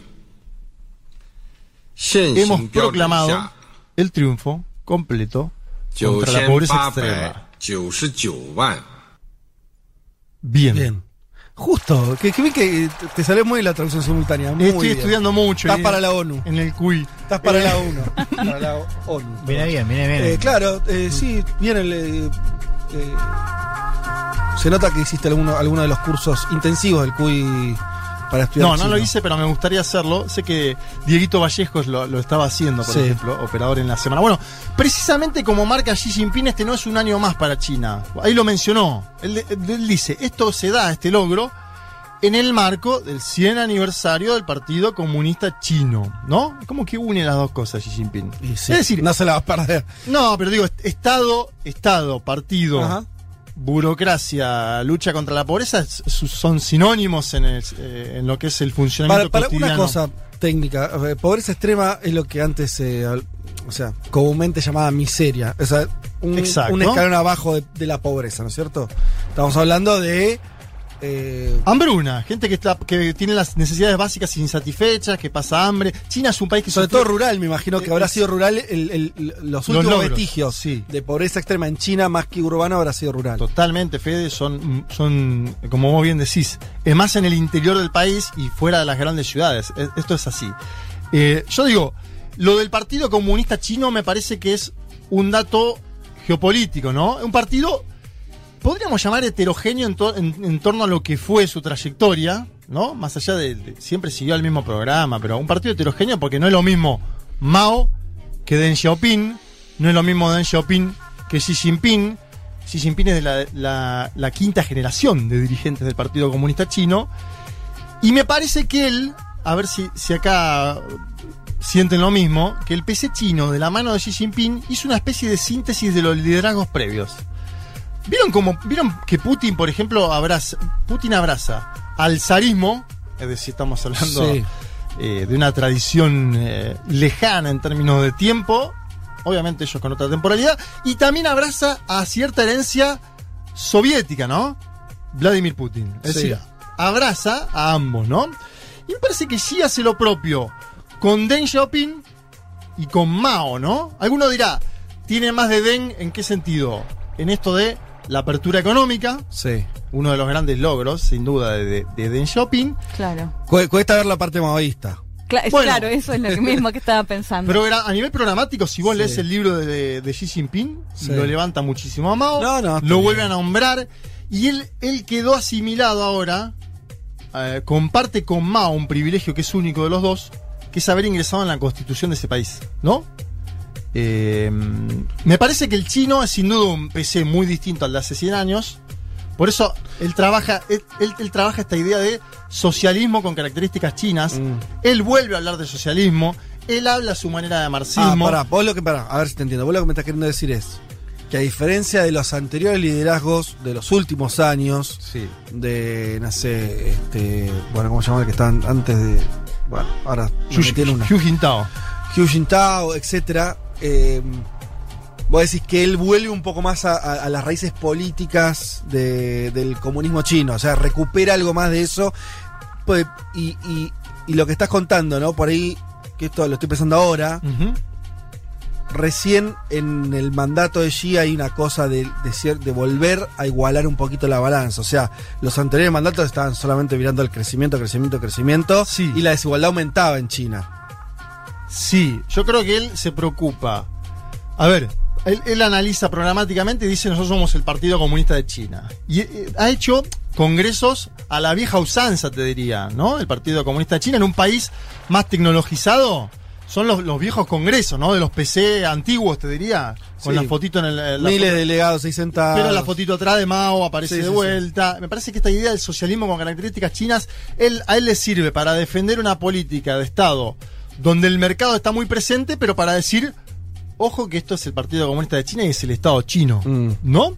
Eh, ¿Y en qué consiste eh, eh, ese socialismo con características chinas? Creo que en algún momento O, Juan lo o sea, perdón, pero más entonces en lo cultural o en lo simbólico. Ese Puede- mix entre Mao. Puede con ser. Mao, digo. Puede ser. ahí- Yo ahí digo, si pueden, si tienen un, un tiempo, lean el libro del propio Xi Jinping, porque me parece que ahí, ahí queda bien claro, hay una defensa abierta de Deng Xiaoping Claro. por lo que es eh, la China actual. Total. Y cómo llegó Sí, sí.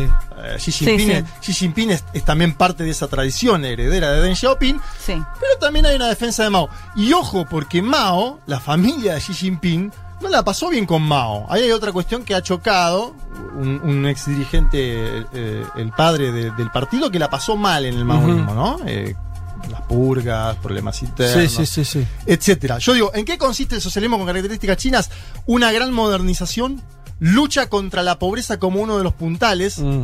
eh, y una inserción internacional, este tema siempre es bueno para el debate, basada en, pongo comillas, mutuos beneficios, ¿no? Ese famoso win-win que al menos nos dice Beijing que quiere un win-win, la no injerencia en los asuntos externos de otros países.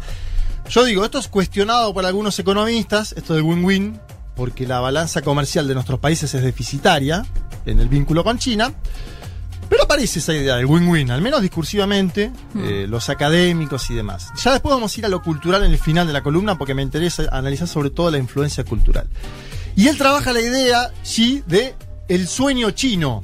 Que el sueño chino tiene en el 2049. China siempre piensa muy adelante, ¿no? Sí, o sea, cuando se cumplen hermoso 100 años de la revolución Exacto. eh, de Mao, sí. China apunta a, a ese centenario del ascenso de Mao al poder para terminar de concretar esta, esta idea de sueño chino, este socialismo con características chinas, además en un mundo donde nosotros no sabemos qué vamos a hacer en una semana, ¿no? Este es el otro dato interesante, Sí. que China está pensando en el 2049 cuando nosotros no sabemos qué vamos a hacer en el 2022. En principio que no se les escape más murciélagos. Yo, Bueno, yo sería está un bien. poco modesto también. O sea, me- están perfectos los objetivos de largo plazo. Meteme un objetivo más que no haya un. que en dos años no. eh, ¿No? Que en un mercadito de no sé qué. Controlemos un poco eso. Me, me gusta ahí que metamos la crítica Sí, pues, no, no. a- al inicio de- del COVID. Yo digo, el anuncio del fin de la pobreza extrema en China, Mm. además cumple con una meta de la ONU, pero la meta de la ONU era para el 2030. Es decir, la está cumpliendo Se en el adelantaron. 2021, nueve años antes, casi una década antes, se adelanta China. Lo, que, lo cual es un dato, ¿no? Y la, la noticia en un mundo que, como decíamos al principio, tiene una crisis económica derivada de la pandemia, es también singular, ¿no? Es casi una noticia, yo cuando la pensaba para contar, es, es una noticia casi con- contracíclica, ¿no? En general estamos viendo PBI que caen por el Sí, suelo. claro. Que caen 10 puntos, no que caen 4, Fede. La China creció, cerró con 6 o algo así, 5 o 6 puntos. Un crecimiento moderado, muy- moderado para lo que es, es China. un recontra crecimiento pero para el año que fue. Para lo que venía siendo China, Sí, sí. eh, se enmarca, China venía ya creciendo al 7, Ujú. al 6, se enmarca en eso. Mm. Pero China supo crecer al 14, al 15, ¿no? Y de hecho se dice que parte de ese crecimiento en menor escala fue hecho para lograr estos objetivos, ¿no? De combate a la pobreza extrema en el interior de China. Está como esa idea. morigerar el crecimiento. Bajar un poco. Crecer mejor, te diría. Bien. Crecer menos, pero crecer mejor y distribuir. Sí, yo te iba a preguntar, no, por ahí no, no, no está ese dato ahora, que es, vos podés eliminar la pobreza extrema con un índice de mayor igualdad o con mayor desigualdad también. Que es, el- es otro dato de otra calidad. Quiere decir, los chinos, pues, durante los últimos 40 años, los chinos fueron cada vez más desiguales. Crecieron un montón, sacaron millones de personas de la pobreza. Eso no es incompatible con que vos tengas un país cada vez más con mayores diferencias sociales. Eso Sí, es el. Hay que buscar el Gini del 2020 y del 2021 para analizarlo. Ahora no lo tengo y, y me parece que. Pero bueno. pa- la tendencia Sí, hasta ahora era que aumentaba la desigualdad, no disminuía. Sí, pero por el crecimiento de multimillonarios. Sí, ¿eh? bueno, por eso. Sí, no, sí. no es que lo de abajo están más No. en la lona, sino que creció mucho la pirámide Claro. superior, Totalmente. te diría. Eh, y además, la pandemia, la gestión de la pandemia, para mí es un dato tremendo, porque China tiene un promedio de entre 50 y 20 casos diarios. O sea, estamos diciendo, Supera mi entendimiento. al menos lo oficial, ¿no? Lo que conocemos. Sí, Eh, sí, sí. Obviamente es un número insólitamente bajo para un país que tiene 1.400 millones de habitantes y que creo que tiene que ver con múltiples factores. Uno de ellos, eh, obviamente esto de los lockdowns focalizados, ¿no? En torno a los contactos estrechos. Sí. Se enferma una persona en un lugar. Y cierran todo. Eso, claro, exacto. Lockdown fuerte, focalizado. Vos decís que no, no, no tienen una marcha anti-cuarentena o gente que. No, no, gente que quema barbijos no, hay, en China. No hay. no hay, no hay. no hay. No estaría permitido. En todo este contexto, China aprobó esta semana dos nuevas vacunas, ¿no? Eh, una de Sinopharm, más precisamente del Instituto de Productos Biológicos de Wuhan, y otra que es de CanSino. eh, Ella es la cuarta de esa China, creo. cuatro. China tiene con estas dos cuatro. eh, dos de Sinopharm, una de CanSino y la otra de Sinovac. Y veamos América Latina. Bueno, vos lo mencionaste con Uruguay un poco. Nombro otros países. En Chile, Sinovac, fuertísimo. Total. En México hay acuerdos con Cancino. En la Argentina, Bolivia y Perú hay acuerdo con Sinopharm. Y Brasil, de hecho, hizo un acuerdo con Sinovac en el Instituto Butantan de San Pablo para fabricar la, cor- la Coronavac, como le llaman en Brasil, a esa vacuna. Esto se vincula para mí linealmente a esta diplomacia de las mascarillas que hubo el año pasado. Sí. Es decir, es parte de la misma estrategia. Acordémonos, China ayudó, en algunos casos gratuitamente, en otros pago, a 150 países de los 193 que tiene la Organización de Naciones Unidas. 150 de 193. Ahí hay una búsqueda, ¿no? De, de- de- a nivel cultural, me parece también. Sí, y en un contexto que se robaban los respiradores y todo eso, ¿no? Llegaban Sí. las cajas desde China con la frase acá de Martín Fierro, no sé si se acuerdan. Sí, No. o de Fito Páez. ¿En Sí, serio? lo hacían cada Claro. país de acuerdo Ah, a, bueno, genio. quien A las. Hacía marketing nacional. A las cajas Sí. le ponían yo vengo a ofrecer mi corazón. ¿Quién dijo que todo está perdido? Yo Lo- vengo a ofrecer mi corazón. Sí. Y Bien. otra de Martín Fierro, me acuerdo. Entonces, decíamos el año pasado, China, China globalista, si se quiere, no me gusta la palabra globalista porque se usa mucho eh, ¿En dónde? por las El derechas. Bannon, claro. Por las Ah, derechas del mundo. Sí, sí, sí. Eh, una China eh, que, Sí, que- global, sí. global, Sí. y un Estados Unidos que miraba fronteras adentro, ¿no? Eh, un Biden que ahora dice Estados Unidos ha vuelto, después de eso vamos a, a- vamos a ir a Biden, el Acuerdo de París, la OMS. Eh, Biden no participó del Foro Económico Mundial y sí estuvo Xi Jinping, y ese era el audio que yo les quería traer. Eh, vamos a escucharlo ahora sí, eh, Xi Jinping en el Foro Económico Mundial de Davos. En el mundo actual el enfoque equivocado del antagonismo y la confrontación, ya sea en forma de una guerra fría, una guerra caliente, una guerra comercial o una guerra tecnológica, eventualmente dañaría los intereses de todas las naciones y sacrificaría el bienestar de las personas. Me gustabas vos más traduciendo simultáneo. ¿Viste? Mucho. Voy a más. buscar laburo. Tenía más ondas. Voy a buscar laburo Esto ahí. medio robótico, medio sin alma. Hay que destacar. eh, Y le hizo en vivo, Juan Emma, porque Claro. estaba leyendo. escucha, en ese discurso no mencionan a los Estados Unidos y Biden no participa del Foro Económico Mundial de Sí. Davos. Ahí también hay otro mensaje de la China globalista, que no me gusta el término, pero global, que mencionabas vos. Y aparece Biden, ¿no? Y ya lo mencionó Juan en sus columnas. Aparece Biden y aparece la crítica a los derechos humanos en China, que quiero brevemente eh, comentarlo, sobre todo particularmente en Xinjiang, con los musulmanes eh, uigures y con, con- con otras minorías. Acá yo hago un, algo con Trump, ¿no? La batalla de Trump, por así decirlo, estaba más enfocada en el plano económico, los aranceles, Sí. Y en las denuncias de espionaje, ¿no? En torno a informaciones confidenciales de los estados y demás. Claro. No sé si tanto en el plano de los derechos humanos, aunque una de las últimas eh, medidas sí tenía que ver con eso, con la situación de los musulmanes en Xinjiang. Y acá quiero que escuchemos a Biden diciendo que el más serio competidor de los Estados Unidos es China, directo. America is back. America is back. Diplomacy is back. We'll also take on directly the challenges posed by our prosperity, security, and democratic values by our most serious competitor, China. Bueno. Estados Unidos está de vuelta, la diplomacia está de vuelta. Algo así como para la prosperidad, la seguridad y la democracia, el más serio competidor es China. Esto para mí que demuestra, lo decía Juan muchas veces, en Estados Unidos no hay grieta eh, en comprenderlo que China ya es evidentemente el más serio competidor que tiene ese país. Y me parece que el estamos de vuelta de Biden es entre líneas un ya acá Trump no está más en la Casa Blanca, muchachos. eh, estamos de vuelta. Sí, ahí vamos a competir. discutamos dos minutos esto, porque es, es central, que es, eh, es una duda que tengo yo.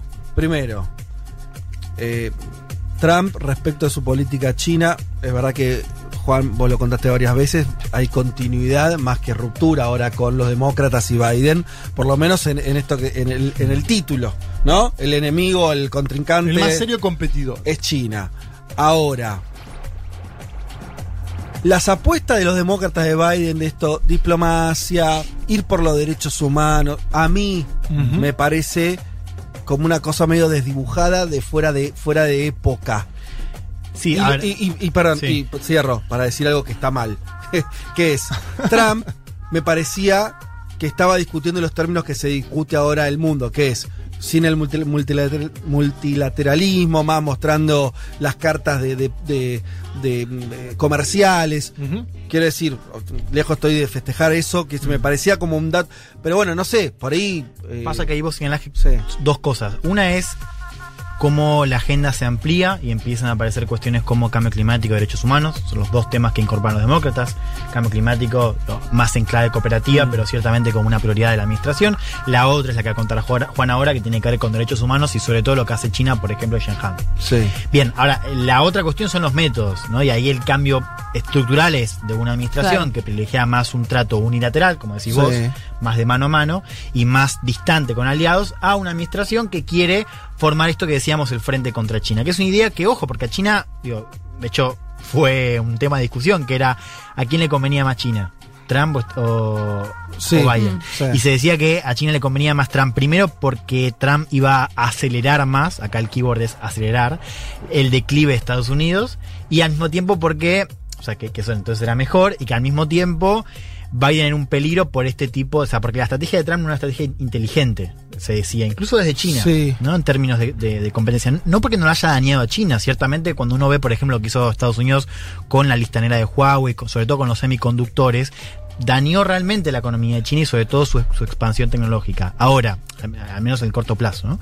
Ahora, hay algo de ese frente contra China, que es cierto, digo, recurre a, a estas cosas prédicas clásicas de multilateralismo, Estados Unidos a vuelta y demás, pero es mucho más concreta, es una, aliados que son eh, Australia, India, Japón en el Asia Pacífico, con algunos Mm. Sí, sí, europeos, o sea- no todos, o sea, es mucho más de choque, a eso voy. Ah, Sí. ok. Eh, eh, son- son Pero con aliados. El, el tema- Claro. la pregunta es: ¿Estados Unidos está en condiciones de tener aliados? O, o- o es un Estados Unidos que le va a costar sumar eh, a, a esos que nombraste, ¿no? Yo ¿Por creo que es una buena pregunta. Y te digo ¿Cuánto, algo más. cuánto Mirá. está dando? ¿Cuánto Mi- da Estados Unidos? Mirá, el otro dato es qué hizo el, min- el ministro de Exteriores de China Sí. ante esta ante esta denuncia de la violación a los derechos humanos en Shanghái. Lo que hace él es decir que venga la Unión Europea. Invitamos a la Unión Europea a o sea, que no es refractario, no es que dice, che, no, te metas en mi casa. Habrá que ver si esto es solo discursivo o habrá Ah. que ver si esto va a la acción, ¿no? Mm. Pero lo que vos decís eh, resuena con lo que decía Elman en el sentido de que si Estados Unidos ahora lo quiere. El bloque contra China, China quiere dividir el bloque contra China. Ahí va. Claro. Va- quiere jugar el mismo partido. Sí. Disputarse los jugadores. Y Wang Yi, el canciller, desmiente que haya un supuesto genocidio. De lo que se habla más es de detenciones. Campos de concentración, claro. a- a- obviamente, algunos dicen que hay un supuesto genocidio, lo desmiente el canciller chino, que es evidentemente lo que quiere hacer. Y Michelle Bachelet se metió esta semana en el debate Ah, ¿se y, metió ahí también? y dijo que quiere ir a China. Apa. Michelle Bachelet quiere visitar China con una comisión de la Organización de Naciones Unidas. Vamos a ver cómo, cómo sigue eso. En principio, las declaraciones de las autoridades chinas es que vengan. Que vengan. Si quieren venir, que vengan, como decía uno que tomaba mucho whisky. Sí. Eh, y otro tema siempre presente es la ley de seguridad china en Hong Kong, ¿no? Que la trajo en su momento Juan. Hoy tenemos alguna denuncia sobre activistas detenidos, eh, denunciados por subversión. Bueno, eso está y es parte de la crítica de los Estados Unidos y otros países satélites en el sentido de cómo entender la política exterior, no necesariamente satélites, hacia China. Último punto y muy breve, la influencia cultural. Ajá. Vean el avión que sale de Aerolíneas Argentinas a buscar las vacunas Sinopharm, 904 mil dosis. Feliz año nuevo, año nuevo del buey. Dice el avión de Aerolíneas Argentina. ¿Ustedes vieron la cantidad de políticos de nuestro país o influencers Que ahora saludaron. que Sí. celebraron el año nuevo chino vía Instagram, Como Sí, nunca. sí. vía Twitter? Atención a ese dato, ¿no? Porque hay un mayor festejo en aquel país. Por primera vez accedemos a imágenes en directo de cómo son las celebraciones vía la televisión estatal china. Se habla mucho del tema. Antes era un tema, el año nuevo chino, medio No, totalmente vinculado, sí. vinculado a la Al- astrología. al horóscopo, Vinculado al a la astrología, ¿no? totalmente, Y hoy Juan. aparece algo más Totalmente. cercano, más político, más cultural. Sí, Esto muy, es- muy buen dato. esto es un subproducto para mí del trabajo cotidiano de China en los últimos años, de abrir un soft power con los institutos Confucio. Hay un trabajo por abajo de China, veámoslo. Eh, la diplomacia de las mascarillas, los swaps con los bancos centrales de nuestros países, el stock de vacunas para América Latina. Hay un trabajo cultural de China, fuerte, grande, y creo que de eso también está tomando nota los Estados Unidos, no solo de los derechos humanos, cuando dice que China es el más serio competidor, porque de verdad China le está compitiendo en cuestiones culturales y te diría que son importantísimas para nuestros propios países, ¿no? ¿Quién nos manda las vacunas y quién no? Ni más ni menos que eso, la vida o la muerte. Acá termino. Eh, bien. Sí, me parece que es, es- A mí me pasa, no sé, ust- ustedes con, con- con este tema, por llamarlo de una manera, pues decir que China es un tema también es casi. Ya empezar a rebajarlo. Todavía nos cuesta agarrarlo, ¿no? Es como tan grande y tan desconocido que todavía cuesta. eh, entenderlo. Estamos demasiado acostumbrados a pensar el mundo en un sistema donde China no está. Estamos demasiado acostumbrados a pensar el mundo en América Latina, Europa, Estados Unidos como Sí. el hegemón y Estados bla, Unidos bla, y Europa. y listo. Y después, ah, pobres los africanos, no sé, viste como el esquema del mundo que tenemos es esa cosa. Total. Y te, te falta China, loco. Y, y no está, no es tan como pasa con los esquemas. Después no es tan fácil meter algo que se te quedó afuera. Mm. Entonces, lo más lógico sería rearmar ese esquema. Mental, me refiero, analítico, de problemas y demás. Y hacerlo de vuelta con un país que es, tiene dimensiones continentales, que es la segunda potencia del mundo, que todos los cálculos dicen que va a ser la primera, pero al mismo tiempo que no es occidental. Eso, eso es complicado. No pensemos que es tan fácil encontrarle la vuelta. Sí. Eh, eh, entenderlo. Yo insisto con algo que habían dicho antes y que columnas como la de Juanma nos, nos ayudan a eso. Empezar a llenar el vacío que tenemos respecto de qué es lo que quieren los chinos. Mm. Que es. eh, es más, la evolución de esto es que seguramente, si bien China tiene una cosa estructurada además, China es demasiado grande para decir los chinos que quieren. Por ahí hay que empezar en un momento, en un momento ahora empezaremos a entender a esa burocracia china, las líneas distintas que tienen, Claro. proyectos antagónicos que debe haber ahí, o, divergentes, internas que tienen. O sea, no- lo desconocemos todo. Mm. Lo desconocemos todo. Eh, la- las asociaciones que pueden eh, existir, no con China en general, sino con regiones de China que tienen sus propias dinámicas. Hablamos de la cuestión de eh, las minorías en China. Bueno, todo eso es un mundo complejo del cual tenemos muy. so- incluso los que nos tratamos de dedicar un poco a esto, también sabemos muy poco. Sí, eh, Fede, me parece un dato muy relevante lo que contaba Juanma, aunque por ahí parece pequeño este tema del año nuevo y que se le empiece a dar más importancia, porque sabemos que lo, lo cultural es muy clave. Y pensaba en esto de, contaba Juanma también lo de la diplomacia de las mascarillas que se daban en medio en el que se intentaba, o al menos se decía, lavar la cara de China después de haber sido el país donde empezó la pandemia. Me da mucha curiosidad o me pregunto qué puede pasar con el tema de las vacunas, que lo contabas antes, Fede. En definitiva, a muchos de los países que habían negociado con Pfizer, quien les termina salvando un poco el comienzo de la vacunación masiva son los laboratorios chinos. Y no me parece tampoco un dato menor, digo, cómo puede llegar a cambiar justamente también eh, desde ese vínculo que sean los laboratorios chinos las vacunas que empiezan a llegar de manera más masiva a la región.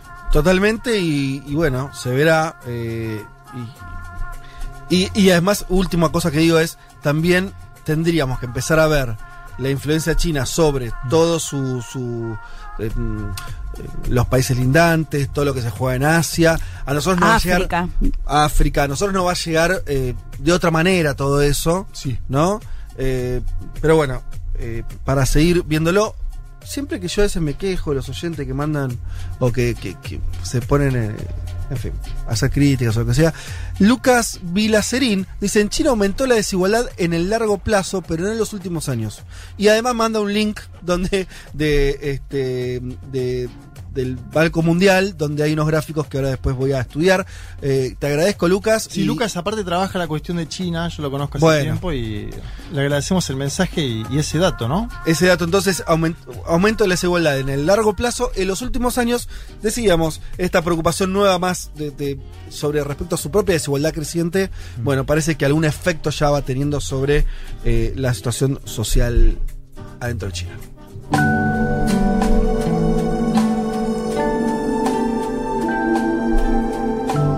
¿Babasónicos es esto?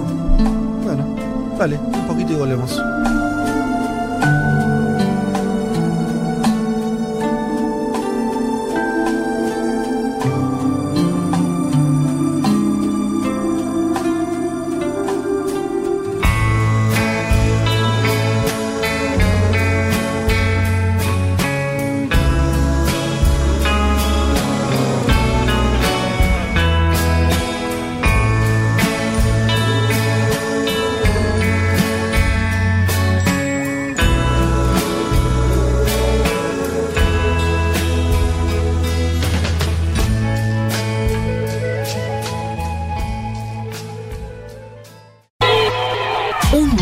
Sensaciones. Vázquez, Carg, Elman, Martínez. Ver las cosas desde un rincón del mundo te da otra perspectiva.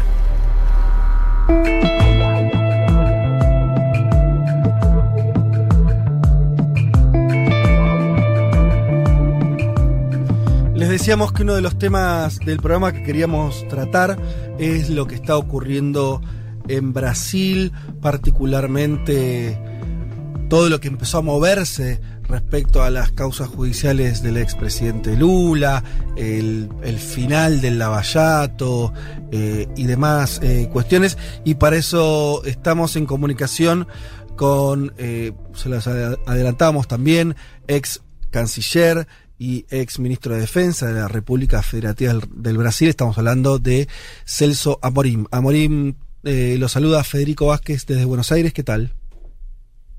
Ah, ¿qué tal? Bien, aquí. Eh, bueno, le agradecemos muchísimo la, la comunicación y además eh, tenemos este, la, la- la suerte de que eh, usted habla un español impecable, así que va a ser eh, No, no. también sencillo para nuestros oyentes que, que- que lo entiendan. Eh, Amorín, para arrancar la conversación, yo le, proponía, si puede ser, que, que nos cuente eh, las últimas novedades. Desde Argentina fue un impacto muy grande en términos eh, comunicacionales saber que por primera vez desde el máximo Tribunal de Justicia de Brasil se revertía al menos una de las causas que pesaban sobre, sobre Lula. Queríamos saber su mirada respecto a eso, si este cambio puede ser un cambio que eh, tenga, que que, en el cual devengan otros cambios en materia judicial, eventualmente sí existe la expectativa de que Lula vuelva a ser habilitado para competir en las elecciones presidenciales del año que viene. ¿Cómo ve ese panorama?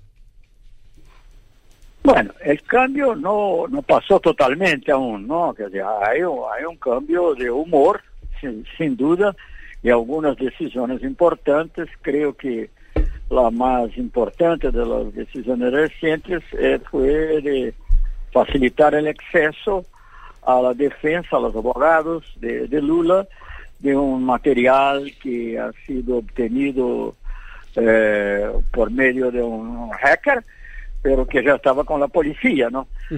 Alguna cosa de lo que, se, que está siendo revelada ahora ya se conocía por los reportajes, los reportajes de Intercept, pero ahora tiene la doble ventaja eh, que eh, el material es mucho más mucho mucho mucho mayor, mucho más grande.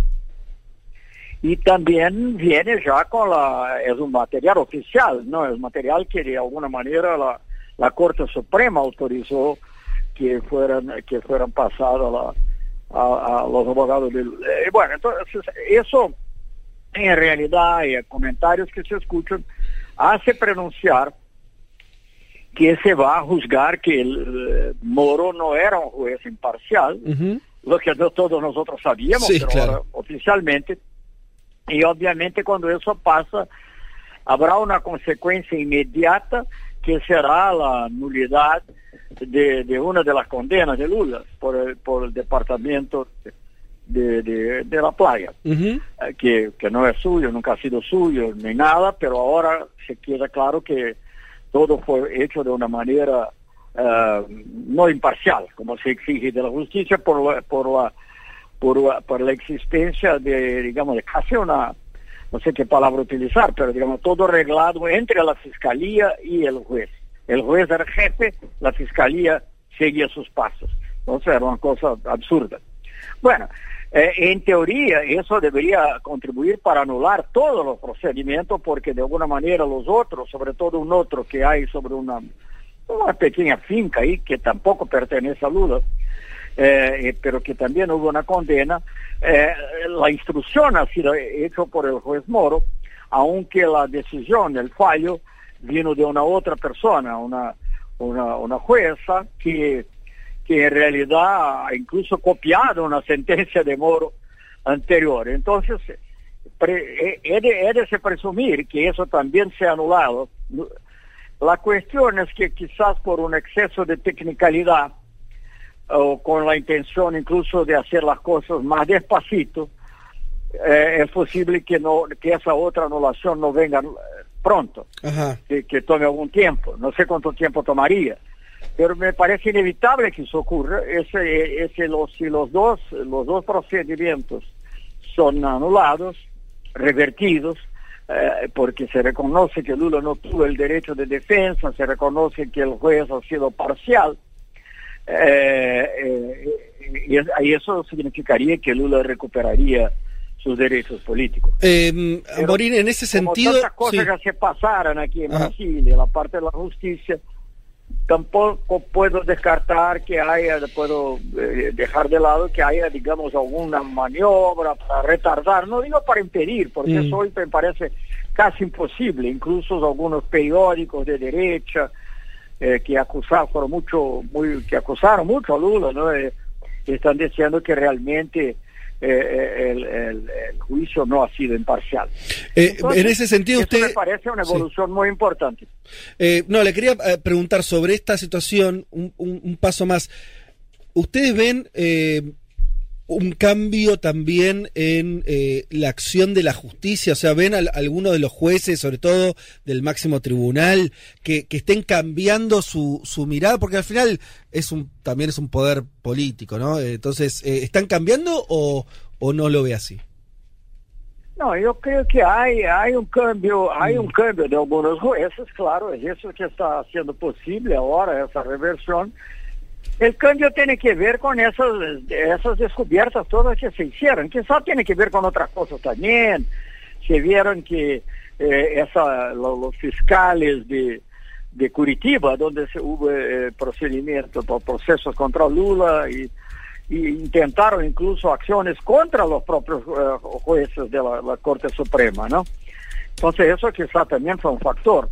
No sé, hubo una, eh, creció una percepción que esa operación Lava Jato, que tenía, digamos, una aura de algo muy positivo, algo uh -huh. de justiciero, aparece ahora como una cosa llena de problemas, llena de vicios, y eso está claro para los jueces de la Corte Suprema y está quedando claro también para una gran parte de la, de la población en Brasil, incluso de la gente que era contra Dilma y contra Lula. Ex canciller Amorín lo saluda um, Juan Manuel Carg. En las últimas horas, Luis Ignacio Lula da Silva perdón, calificó de genocida a Jair Mesías Bolsonaro, llamó a luchar por la democracia y dijo que había que construir una alternativa, y a su vez vemos la emergencia, al menos en las últimas elecciones, de figuras de izquierda que no son estrictamente del Partido de los Trabajadores, como por ejemplo Guillermo Boulos. ¿Cómo ve usted esa búsqueda de construir alternativas y con quién sería? Y a su vez, ¿qué piensa de la calificación de Lula llamando genocida a Jair Mesías Bolsonaro? Bueno, eso no, no voy a hacer un comentario sobre la calificación de Lula. El hecho es que miles y miles de personas de, Brasil se murieron innecesariamente. Todo, todos nosotros sabemos que la, la, COVID, la es, muy, es, una cosa muy seria, todos sabemos en todos los países, pero aquí en Brasil lo que choca es la indiferencia y en algunos casos peor que indiferencia cuando el presidente prácticamente hace publicidad, propaganda de comportamientos que son contrarios a los que recomendados por la Organización Mundial de Salud, eh, incluso por las autoridades de salud brasileñas en muchos casos. Entonces, eh, eh, esa es la cuestión. En relación a, la, a su cuestión política, eh, mire, creo que estamos aún en un periodo muy, eh, un poco lejos de la elección. Y eh, creo que lo, que Lula ha dicho, por lo menos lo que yo escuché hasta hoy, incluso en conversaciones con él, es que no excluye otras posibilidades, pero tampoco está diciendo que tiene que ser otras posibilidades.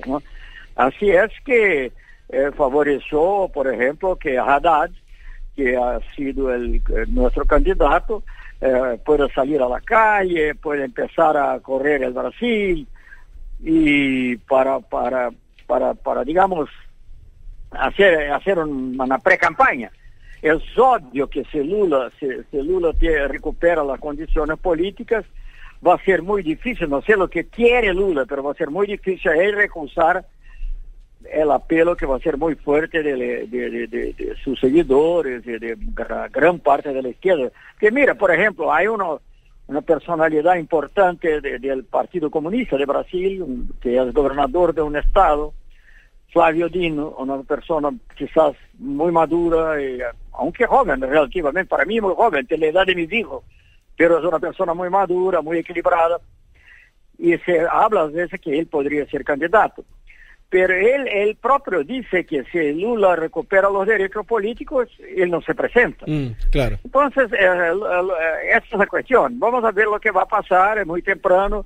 Creo que es muy importante que Lula diga que hay alternativas, que no hay una obsesión que el candidato sea del PT, pero tampoco puede haber una obsesión que el candidato no uh -huh. sea del PT, que naturalmente es partido más fuerte, lo que tiene por lo menos 30% de, de, de apoyo y como se sabe, Haddad tuvo una votación muy grande, 47 millones de votos. Y eso ya es un pasaporte muy, muy, muy, muy, muy importante para la próxima elección. Y claro, si es Lula, eso se multiplicaría.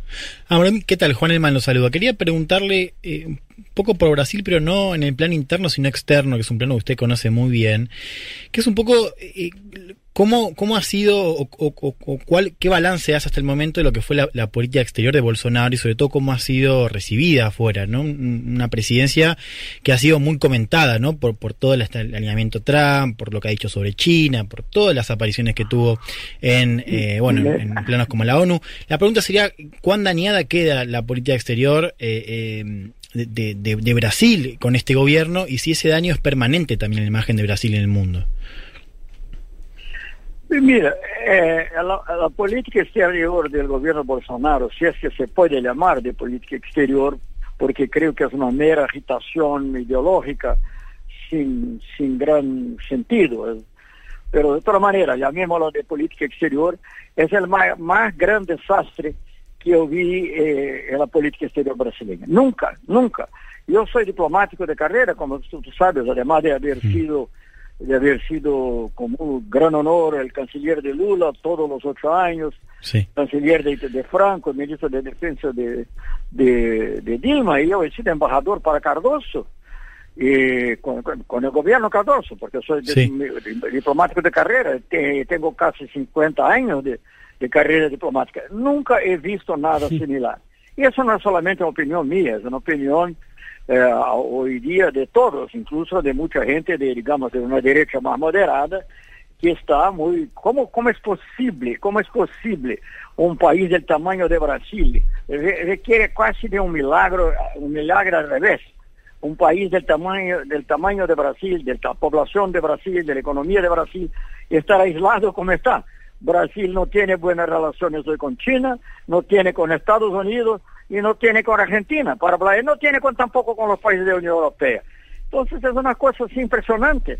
Eh, no, nunca, pasó, nada, igual, porque el, el, canciller, si- siguiendo lo- los pasos o posiblemente las instrucciones, no sé ahí bien, de- del presidente, eh, se empeñó en una cosa puramente ideológica, que, por ejemplo, para hablar de los mismos países que yo mencioné, eh, de decir que el virus de, de- que venía Claro. de China era el comunavirus, es el virus ideológico, el Sí. virus comunista, Ni- creo que nadie más, ni mismo Pompeo le llamó No. de esa manera. Dice que era virus chinés, virus chinés, Sí, sí. virus chino, pero no dijo que era comunavirus. Claro. Bueno, por otra parte, se apoya a Trump hasta el último momento, a- a- incluso diciendo que había fraude, eh, o que había indicios fuertes de fraude en la elección, y de alguna manera se justifica la invasión del Capitolio. Y bueno, los adjetivos que han sido utilizados en relación a Argentina también, usted conoce, aunque en relación a eso alguna vez parece estar algún pragmatismo estar empezando, no sé. De toda manera, eh, eh, lamentable, nunca había una cosa parecida. Brasil se achica de una manera casi incompatible con la geografía, casi Claro. incompatible con la historia, con la economía, con la población, con todo.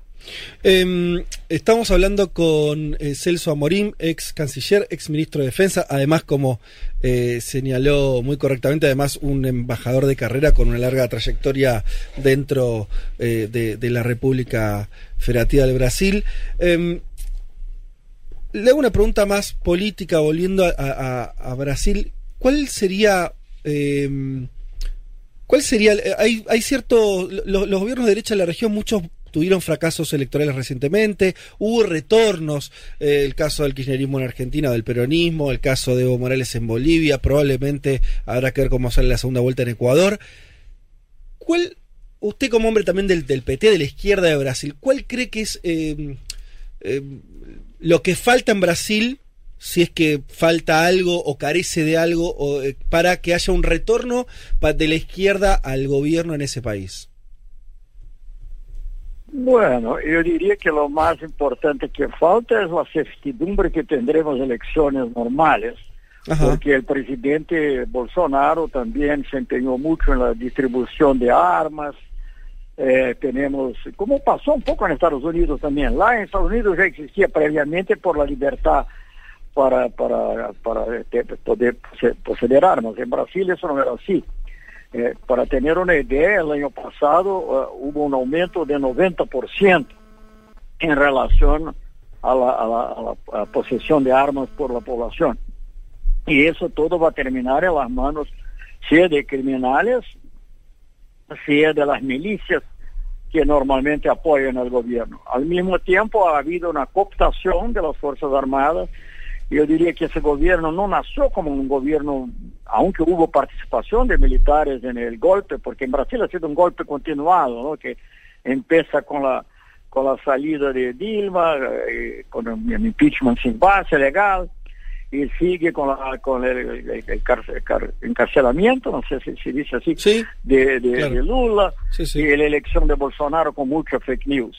Bueno, entonces ese golpe continuado hubo sí participación de militares, pero no ha sido un golpe militar en el sentido clásico que los militares estaban al frente. Pero hoy eh, eh, gran parte de los ministerios es ocupada por militares, no necesariamente todos con la misma ideología, pero yo diría que casi todos con una visión que es muy antiprogresista, muy conservadora, mm, quizá habrá excepciones, no sabría decir, pero de toda manera que están ahí cooptados por Bolsonaro. Entonces tendremos una situación, eh, esperemos que nada dice pase lo que hablamos en el inicio sobre la Corte Suprema, Sí. alguna independencia también de, de la, de- de- del Congreso, pese, a que, pese, pese al hecho que fueron aliados de Bolsonaro, que fueron electos para presidencia de la Cámara y del Senado, pero pese a eso se condenó, hubo una condena ahora reciente a un, a un, a un diputado bolsonarista por los Ujú. excesos, ¿no?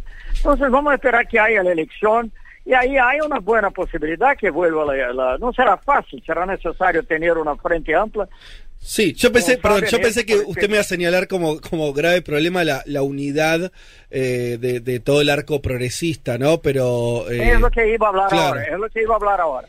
Hay necesidad del arco progresista, pero el arco progresista normalmente los votos que son más o menos cautivos de ellos no llegan al 50%. Claro. Tendremos que conquistar un poco de los votos también, digamos, de lo que están viendo la situación, que están sufriendo. Y me parece que es posible, es posible ganar la próxima elección. Yo hablé primero de los, de, de- de, digamos, de las dificultades objetivas de la realidad, de, los peligros de golpe, de golpe disfrazado, golpe dentro del golpe, porque eso sigue siendo una realidad, ¿no? Pero sí, habiendo elección, creo que es necesaria esa unidad, no es fácil, porque ha- hay, bueno, por razones históricas, ah, hay, alguna resistencia del PT, pero en el momento, eh, eso pasó, por ejemplo, ahora en la elección de Bolsonaro, uno de los candidatos que nosotros consideramos como de centro izquierda, eh, que yo no tendría ninguna hesitación en votar en él si fuera él que pasara al, al al- a la segunda vuelta. Pero él se fue, se fue para París y dejó que la, que la, que la, que la elección corriera ah, aquí sin, sin, sin apoyar a Haddad. Entonces, eso es aún un trabajo muy importante que tiene que hacerse. No es fácil, porque lo que pasa, no con todo, pero con algunos de los partidos considerados de centro izquierda, es que quieren separarse del PT. Ujú. Y Sí, Ciro Gómez, precisamente, son ¿no? distintos del PT. Está hablando, de Ciro, está hablando de Ciro Gómez, sobre todo Sí, usted. bueno, sí, tú- yo, no, yo sí, estoy hablando de Ciro Gómez. Sí, sí. Eh, no, está, está claro que... No, no tengo nada de personal contra Ciro Gómez. Ciro Gómez ha sido mi colega en ministerio Ajá. dos veces, porque fue ministro de Itamar Franco ¿Y también. cuál es la explicación de Ciro Gómez? Porque ¿Cómo? vi, perdón eh, que lo interrumpa, pero vi eh, comentarios ahora de él, después de haberse reunido con Lula, donde él vuelve a criticar al, al PT, decir que él nunca podría este, juntarse con el PT, o sea, como una cosa, es un problema personal, a- apelo a que usted además lo conoce, justamente compartió gabinete con, con Ciro No, Gómez. sí, ¿Cuál es la razón de esa...? psicológica. Yo creo que Ciro Gómez es una de esas personas que cree que tiene, que eh, ve la cosa como si él tuviera el derecho, el derecho, Mm. algo casi de origen divina, no sé, de ser candidato y que el PT debiera haber apoyado. Aunque el PT tenga 30% del electorado y él 10. Claro. Bueno, pero así es, ¿no? ¿Qué puedo hacer? Esa es una parte. La otra parte es una parte quizá, no quiero decir oportunismo, porque respecto a Ciro Gómez, pero digamos una percepción de táctica política que tiene que, que, que- que, eh, eh, digamos, tiene que ganar el centro, el, toda centro derecha para poder ganar la elección. Entonces busca alejar su imagen del PT en la expectativa que tenga algunos votos de la centro izquierda, pero que también ob- tenga algunos votos de la centro derecha o bien en la primera vuelta o en la segunda, no sé bien. Creo que es eso, ¿no? Eso es mi análisis, no sé bien, ¿no?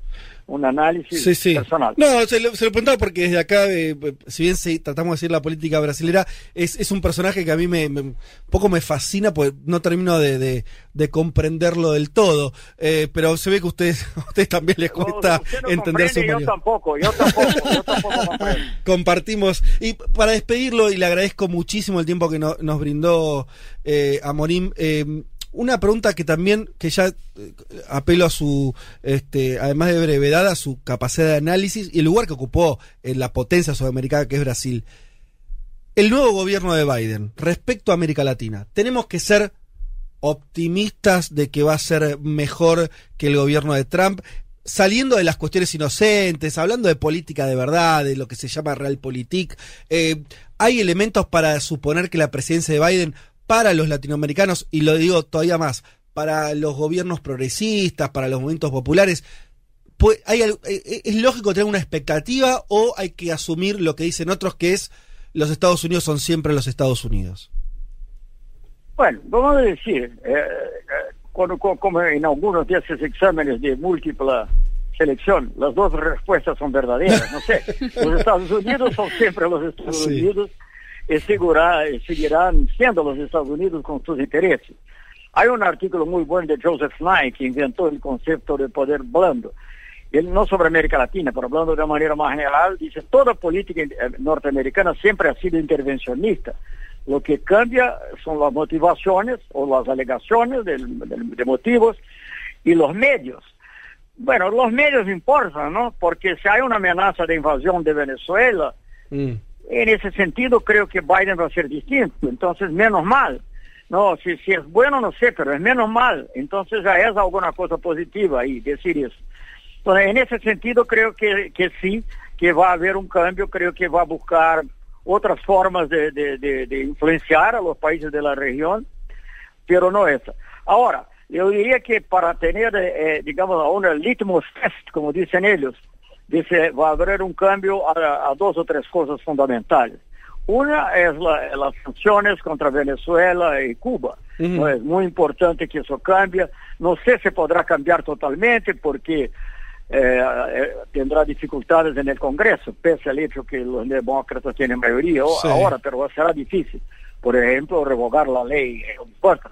Pero podría, por ejemplo, ya hacer una cosa importante ya de liberarlas, todas las ayudas humanitarias, todas las cosas así que Trump estaba impidiendo, y como empezar a levantar las sanciones, seguir el camino de Obama en eso, por lo uh -huh, menos, ¿no? Uh -huh. Eso sería, digamos, un primer paso para demostrar que sí está, está cambiando. El otro, sí. es un caso muy, no sé qué va a hacer, pero también sería un buen test, es la cuestión del Banco Interamericano de Desarrollo. Saben muy bien que por la primera vez en la historia del banco, eh, eh, Trump nombró uh, un norteamericano, y no solo un norteamericano, pero un norteamericano de la, no sé si extrema derecha, pero sí. claramente de derecha, con ligaciones incluso con las comunidades cubanas de Miami. Uh -huh. Bueno, un tipo muy agresivo con Venezuela y todo, que eh, Claver Carone. Uh -huh. Entonces sería un paso, eh, sería un paso importante decir, no, bueno, vamos a respetar la tradición, no es gran cosa, no es una gran cosa. Vamos a respetar la, gran, eh, la tradición y tengamos ahí un latinoamericano que podría ser un argentino, además Argentina tenía un candidato, pero puede ser quien sea, como presidente del BID. Eso sería un testamento. Esas dos cosas podrían demostrar que sin ningún cambio radical, uh -huh. Biden sí quiere, porque lo demás son muchas palabras, ¿no? Decir, ah, una iniciativa, eso, quiero, sí. no, esa cosa. Yo en mi edad ya no creo más, ¿no? La iniciativa para las Américas, la, la Alianza para el Progreso, no, nada de eso. Respeto mutuo, diálogo, y dos cosas importantes como esas que mencioné. Eh, Celso Amorim, ex canciller de Brasil, también ex ministro de Defensa, le agradecemos muchísimo el tiempo que nos dedicó. Desde acá, un saludo muy grande. Un saludo, eh, saludo a nuestros hermanos argentinos. Y bueno, felicitaciones por, por el eje, yo siempre hablé del eje de bien, Ajá. el eje progresista, el eje, el eje progresista de, de Alberto Fernández con AMLO. De con Muy México, claro. América Latina. Lo considera, lo considera trascendente ese vínculo. Trascendente, trascendente para toda la región. Bueno, eh, perfecto. Y desde acá, ya que estamos eh, haciendo Ojalá los saludos. se sume Brasil en algún momento. ¿sí? Ojalá se sume Brasil. Y desde acá, como sabemos que además usted tiene este conversa con, con el expresidente Lula, desde acá también eh, hágale llegar nuestro saludo. bueno. Muchísimas gracias. Gracias a ti, gracias a todos. Un abrazo. Abrazo. Vázquez, Carg, Elman, Martínez, Seamos conscientes de nuestra posición en la División Internacional del Trabajo. Lo demás, lo demás, no importa nada. nada. Un mundo de sensaciones.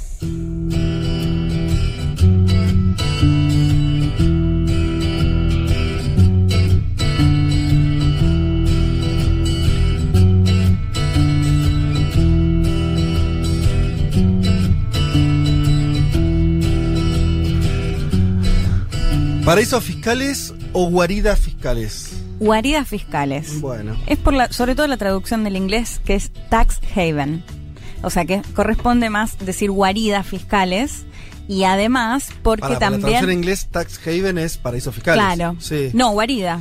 Haven sería más. es- Ah, Eh, y además hace- con la connotación también, porque una, si escucha paraísos fiscales, lo primero que te viene a la mente es una isla en, en el Caribe, ¿no? Sí. Entonces también derribar un poco esa idea que ahora vamos no, sí, a ver. El paraíso es algo, Paraíso es algo positivo. Claro, ¿Quién uno- no quiere estar es ahí? una linda dinero, playa. claro, dinero en una isla en el Caribe, ¿por qué Sí. no?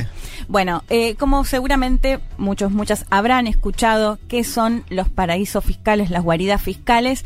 Básicamente algunos puntos a marcar, quizás el más conocido tiene que ver con el hecho de que son estos territorios o países donde los impuestos son muy bajos que cuentan con una seguridad jurídica, to- sobre todo esto tiene que ver con eh, ese temor que muchas veces tienen los empresarios o las empresarias de acuerdo al gobierno que puede llegar a venir, mandatario o mandataria, que pueda llegar a cambiar las reglas del juego o el tema que tiene que ver con, con las cuestiones más... Eso es lo que dicen ellos. de que tiene que ver con el temor. de- No, sí, sí, pero lo tienen, digo, que tienen temor Bueno. de que si, no sé, Temor si a pagar tienen, Leti. Claro, por eso, a eso voy, Claro. con que venga un mandatario que les haga pagar más, a eso me refiero.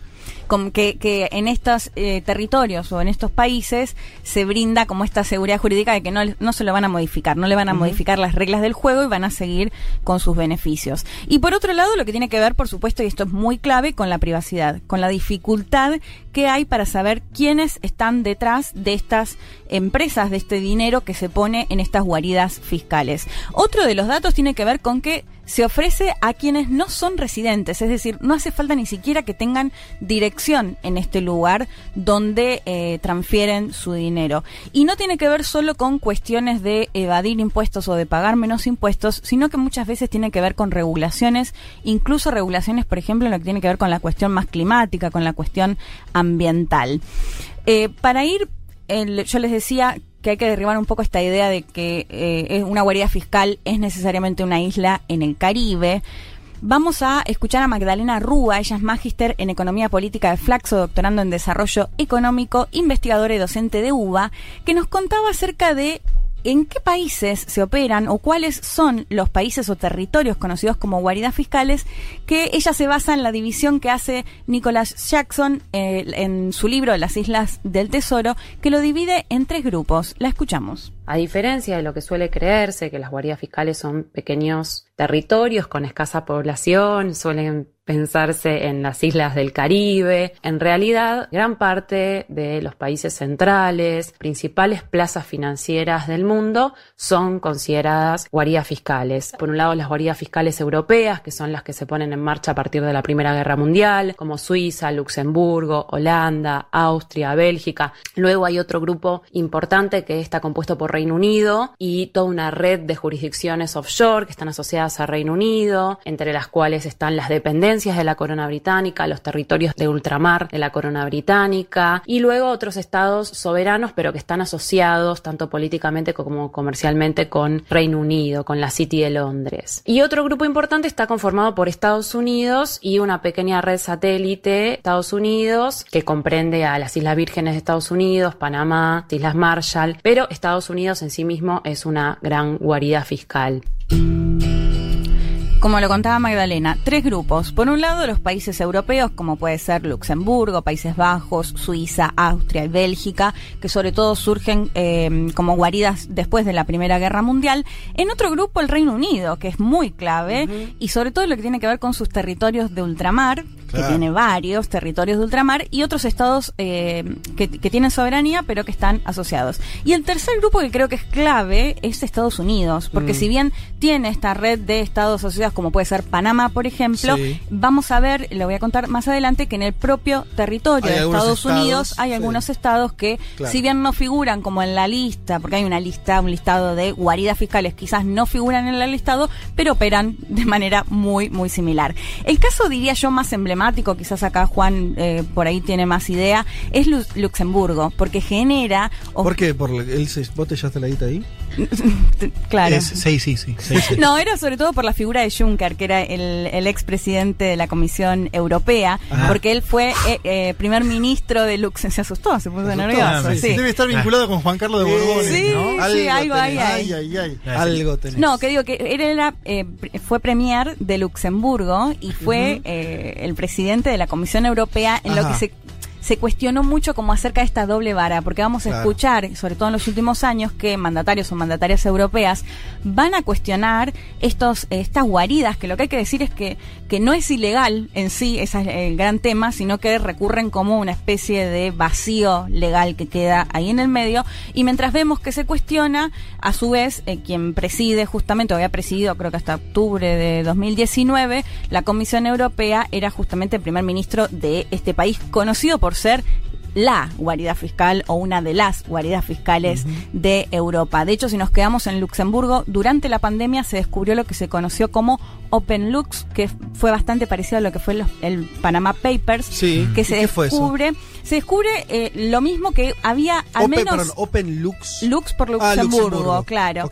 Se descubre que al menos había 55 mil eh, firmas o empresas de multinacionales, Mm. Sí. de empresarios y demás en eh, Luxemburgo. Y se va a descubrir con la particularidad, quizás a diferencia de los Panama Papers, que sobre todo eran como más correos electrónicos, y eso acá se va- van a, el- de hecho, Le Monde Diplomatique de Francia creo que eh, tiene como más de 3 millones de documentos que son los balances directamente, o sea, del dinero que Mm. dejaban ahí en Luxemburgo. Esto generó muchísima polémica. Se hizo algo similar a lo de los Panama Papers en- con respecto a la cantidad de periodistas y demás que trabajaron en esto y que, bueno, que generó mucho caos. Esto es, es- es bastante eh, reciente. Andorra, ¿no? Es otro así como. También. Hay, hay- son Porque ahora muchísimos. Andorra tenés la historia de que están todos los youtubers y streamers españoles yéndose a Andorra. Para no pagar impuestos en. España. Impuestos. Sí, sí. Claro.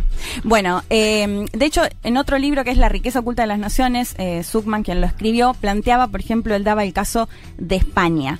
Para que se entienda, él, él plantea que del patrimonio financiero total se calcula que alrededor de un 8 o 9% puede llegar a estar en estas offshore, en estas, eh, que ahora vamos a contar cómo operan, ¿no? Pero en estas guaridas. Y daba el caso de España misma, que si en, en España hay 130 mil millones de euros de españoles fuera del país, Sí. el Estado no recauda por 6.500 millones de euros. O sea, ¿no? Ese es uno de los uno de los temas. No es el principal lo que no recaudan los estados, sino que ahora vamos bien, a ver que está hay muy una bueno que serie. señales eso de países, porque de, de países de- del llamado primer mundo, porque pasó en, en Argentina, por ejemplo, el tema del blanqueo y todo eso, Sí. que siempre nosotros ya lo sabemos, que Argentina, hay una cantidad de guita que los argentinos tienen fuera, no declarado del Sí. país, que le haría muy bien a la Argentina contar con, por lo Claro. menos con esos recursos fiscales y la gente, solamente lo- los ricos pagan los impuestos sobre la guita que tienen. Pero no es algo solamente que pasa en países del tercer mundo. No, a todo el mundo. España, es, el caso que contás es clarísimo. A todo el mundo y de hecho esta doble vara que te decía, o sea, los mandatarios y mandatarias eh,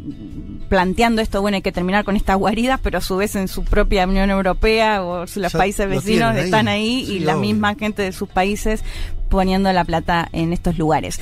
¿Cómo? eh, Las autoridades, altas Sí. autoridades, Leti, porque mencionaste el caso de España, Juan Carlos de Borbón Sí. tenía una offshore. Exacto, sí. Sí, sí, muchos, muchos nombres. Eh, ¿Cómo operan estas guaridas? Bueno, hay varios actores, eh, desde estudios jurídicos, estudios contables, eh, a los propios bancos, por supuesto. Y la volvemos a escuchar, si les parece, a Magdalena Rúa, que ella nos contaba un poco cómo juegan todos estos actores para la creación de una offshore, para la creación de una guarida fiscal. Tanto las empresas como las personas físicas recurren a intermediarios, a los llamados facilitadores. Por ejemplo, los estudios jurídicos son los que se encargan de la creación, de la constitución de las sociedades en guaridas fiscales. También trabajan en conexión con los bancos internacionales en los que abren cuentas offshore y las cuentas las ponen a nombre de las sociedades que están radicadas en estas guaridas fiscales y también trabajan con estudios contables que son los que lo, le llevan toda la parte contable a estas firmas. Hay muchas filtraciones internacionales que dan a conocer este tipo de, de metodología. Por ejemplo, Panama Papers fue una de las más conocidas donde se ve que Mossack Fonseca operaba como un estudio jurídico que se dedicaba directamente a constituir estas sociedades en el exterior y trabajaba en conexión con los bancos para la apertura de las cuentas offshore. Magdalena nombraba el caso de Mossack Fonseca, que es el caso de origen, este estudio eh, de abogados que da pie a lo que se conoció después como Panama Papers. Y acá les hago una recomendación de una película que se llama La Lavandería de 2019. Está en Netflix, para mí es imperdible. Está basada a su vez en un libro. Eh, de hecho, actúa Meryl Streep, Antonio Banderas. Está realmente muy buena. Sí, acá Juju primera ya plana. está, listo. Si está Claro. Meryl Streep, Primera tiene que- plana. tenés que ver. Ya está. Juju dijo, dice, eh, puse de casualidad la peli La Lavandería porque vi a Meryl Streep y entré. Me sorprendió y me encantó. Es muy buena me la sentí, película. Me sentí inteligente, agrega. no sé Ay, qué linda. ¿Qué significa? eh, este, bueno. Que habrá que adquirido conocimiento, quizás. Claro, claro. Bueno, Está la- que es es exactamente sobre esto. Es exactamente sobre esto, es la historia de una pareja, esto lo cuento muy resumido, la, la historia de una pareja, o sea, Meryl Streep con su esposo, van a un barco, o sea, dan una vuelta, un paseo en un barco, el barco se da vuelta, el hombre muere, y cuando ella va a buscar el seguro, seguro de vida, un seguro que tenían, descubre que quienes, eh, los dueños de este barco, habían cambiado de un seguro conocido para pagar menos. ¿Y qué pasa? Empiezan a descubrir que nadie les contestaba, que no aparecía el dueño de este seguro. Ella, por supuesto, se empieza a involucrar. Eh, llama a un teléfono, de hecho, te, muest- te muestra en el lugar que está llamando un contador, que no hay nadie, y se va hasta la dirección que aparece que era en Panamá. Y ahí empieza a descubrir todo este gran mundo de cómo operan. De hecho, la peli es como medio tragicómica, digamos, porque te lo cuentan a través de estos dos abogados, Mossack y Fonseca, que eran eh, los dueños de este estudio jurídico que te cuentan cómo trabajan, por ejemplo, con un contador que básicamente pone la firma, otras personas, en este caso eran los panameños o panameñas que no tenían absolutamente idea de nada y los hacían firmar como dueños quizás de un montón de firmas que son estas firmas fantasmas por las cuales se imposibilita que una o que se conozca justamente quiénes son los verdaderos dueños. Entonces, en este caso, por ejemplo, evitaban pagarle el seguro porque nunca lograban llegar a los dueños reales de esta eh, aseguradora. Mírenla, es, es muy interesante. Ya para ir eh, terminando, escuchamos, si les parece, el último audio de Magdalena, Magdalena Rúa, porque nos contaba básicamente, hay que decir que quienes están en estas firmas offshore, offshore eh, no solo son empresarios que quieren evadir impuestos, sino que hay crimen organizado. De hecho, en la película se ve en un momento que hace referencia a un mexicano que es peor que Pablo Escobar, ¿no? En relación a los- Claro. al tipo de clientes que tenían. Y Magdalena nos cuenta en qué porcentaje está más o menos, o se sabe más o menos quiénes son los que ponen dinero en estas guaridas fiscales. A ver. Un estudio de Raymond Baker señala que el 5% está asociado a hechos de corrupción política, un 30% asociado a otros crímenes como contrabando de armas, narcotráfico, trata de personas y un 65% a maniobras de ilusión y evasión fiscal de las empresas multinacionales. Si nos preguntamos por qué los empresarios buscan o las grandes empresas utilizan estos países, permiten que abonen muy bajas tasas impositivas y eh, para el caso de la criminalidad compleja, el, crimen organizado con narcotráfico, trata de personas, la utilización de estos países está vinculada a la posibilidad de ocultar los rastros de las autoridades de los países. Claro, Bueno, lo que contaba es 5% corrupción política, o sea, dirigentes Nada. políticos. Ve- Esto me, me cambia todo, ¿eh? Te cambia todo el panorama. Sí, nada. 75% eh, que intentan, empresarios sobre todo multinacionales, que intentan Leti, evadir. lo de los crímenes todo eso es pavada. O sea, lo- o sea, los números son 5% de corrupción política, 20 o algo así de, de- de, mm, actividades ilegales, o sea, narcotráfico, todo eso, y la gran mayoría son empresas La gran mayoría, legales sí. que evaden impuestos. Así es. Cerca de un 30, un poco menos de un 30, porque si no, no cierra el 100, es Sí. de crimen organizado. Igual no, es- no es menor. Crimen No, organizado no es trata menor. de personas. No, está eh, bien. digo, hay un montón de cosas. pero para, para. masa La imagen de paraísos claro. fiscales, es, de, de refugios fiscales, es como vos estás haciendo algo que está más. La, la Sí, famosa sí. economía en negro del mundo va ahí. Y la verdad que es un porcentaje menor.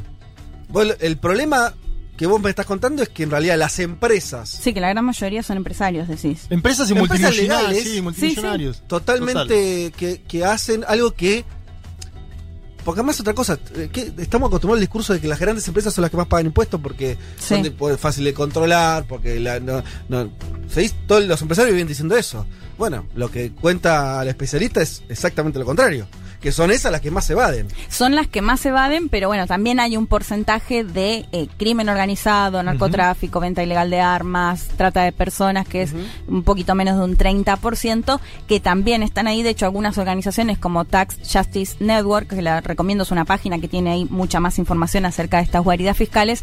Ellos dicen, bueno, además de evadir impuestos, que sabemos que es algo que hacen los empresarios, también hay que poner en el foco de dónde surge ese dinero, digamos. No solo el tema de que encuentran este eh, agujero fiscal y evaden impuestos, sino también eh, poner el foco de quiénes son los que están poniendo este dinero acá, que lejos de eh, bajar todo indica que siguen aumentando, que cada vez más empresarios y empresarias. Ah, un dato, Fede, ya termino con esto que no quiero dejar pasar. Estados Unidos, el estado de Delaware, es, eh, lo cuentan también en la película, un estado que quería buscar mayor dinero, mayor inversiones, lo que hace es bajar completamente los impuestos y Claro. genera que actualmente la gran mayoría de las sedes multinacionales estén radicadas justamente en este estado porque lo que hacen es no pagar impuestos. Mercado Libre está ahí.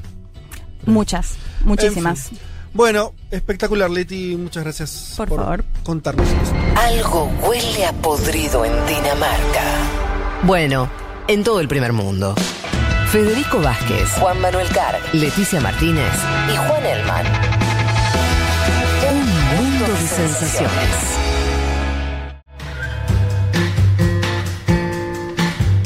Llegó el momento de la canción del mundo que nos prepara Pablo 30. Dice Pablo, arranco así, de una, que estamos ahí medio, medio apurados. ¿Se acuerdan de un miembro de este programa que lo que tuvo que hacer con su sillón? Y está haciendo referencia a quien les habla, que no sé si ustedes supieron o no, A ver. no es lo más agradable ¿Qué del mundo. Tuve un, in- un incidente, incidente? donde se había metido una rata dentro del Ah, sillón. tú- te, te fuiste un tiempo de la casa incluso, Me ¿no? tuve que retirar. Nos tuvimos que ir con Julia de la casa. Eh, no estaba Rita todavía, no. Sí, Creo que Julia estaba embarazada. Au. Pero pará, Eh, a ver, eh, ¿en, en qué, ¿en qué parte del sillón? Perdón si estoy revolviendo cosas que Era no un si- volver a sillón recordar, de- pero ya lo hizo Pablo, así que te Sillón pregunto. de, do- de grande, de esos de dos, tres cuerpos. Sí. ¿Vieron esos sillones que son medio viejos que tienen como un fondo de tela por abajo? El famoso bajo fondo, ¿no? Bueno, ahí se había metido una rata. Nosotros lo que sentimos es un olor muy feo. Ay, Sabíamos no. que había una rata. En un momento que había ratas en el edificio, después por suerte dejó de haber. No lo encontramos, no lo encontramos. Cuando tuvimos que llamar a un especialista en la materia que tajió el. Esto fue 15 días después. Había un olor tremendo. Tajió el sillón. Y, pará, ¿Ustedes sabían que era una rata o no? Sí, porque yo había visto una rata además caminar por el living.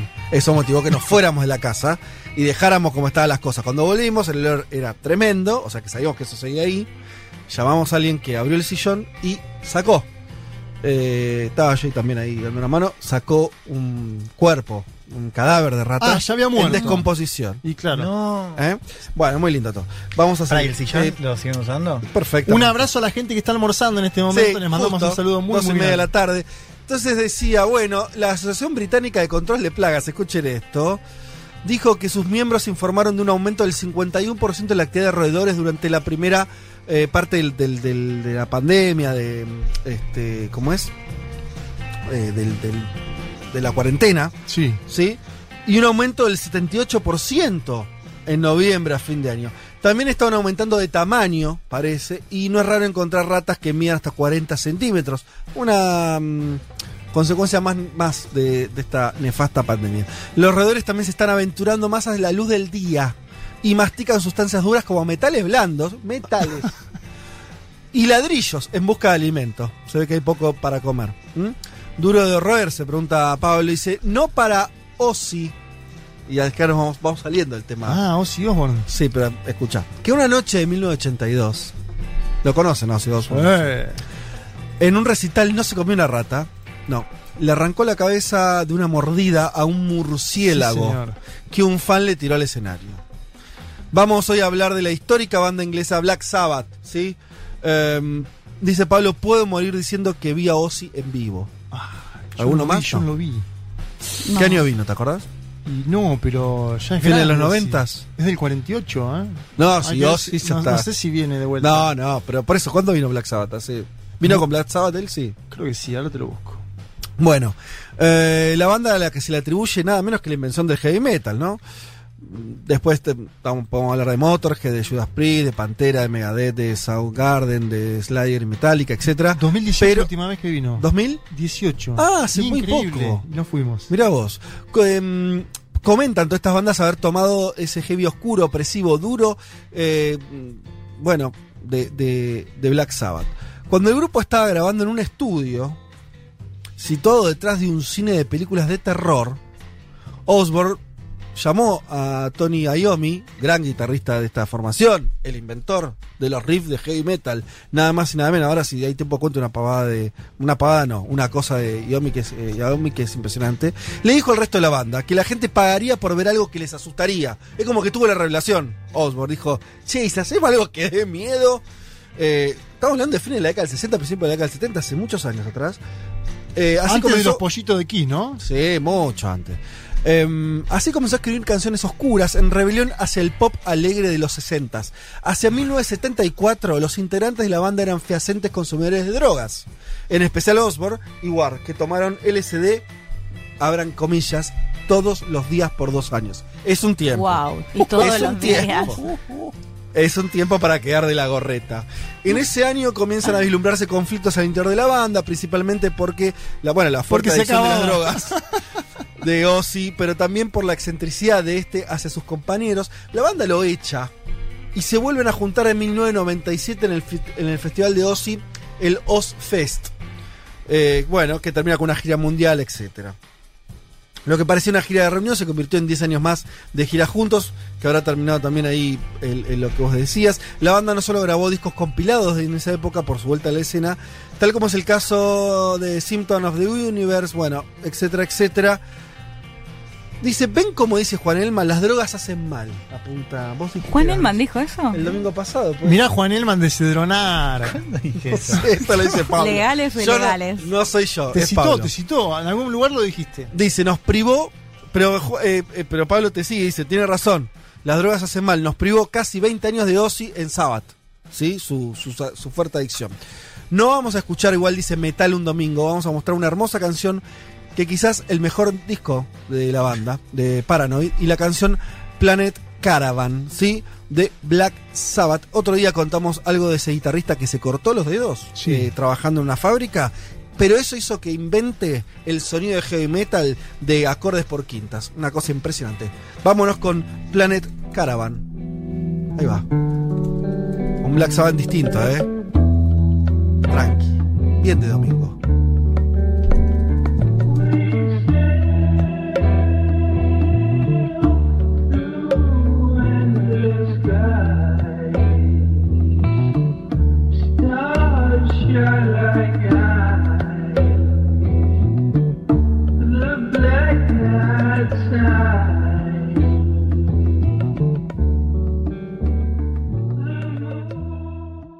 Federico Vázquez, Juan Manuel Carr, Leticia Martínez y Juan Elman. Un mundo de sensaciones. De la invención de la rueda a las stories de Instagram.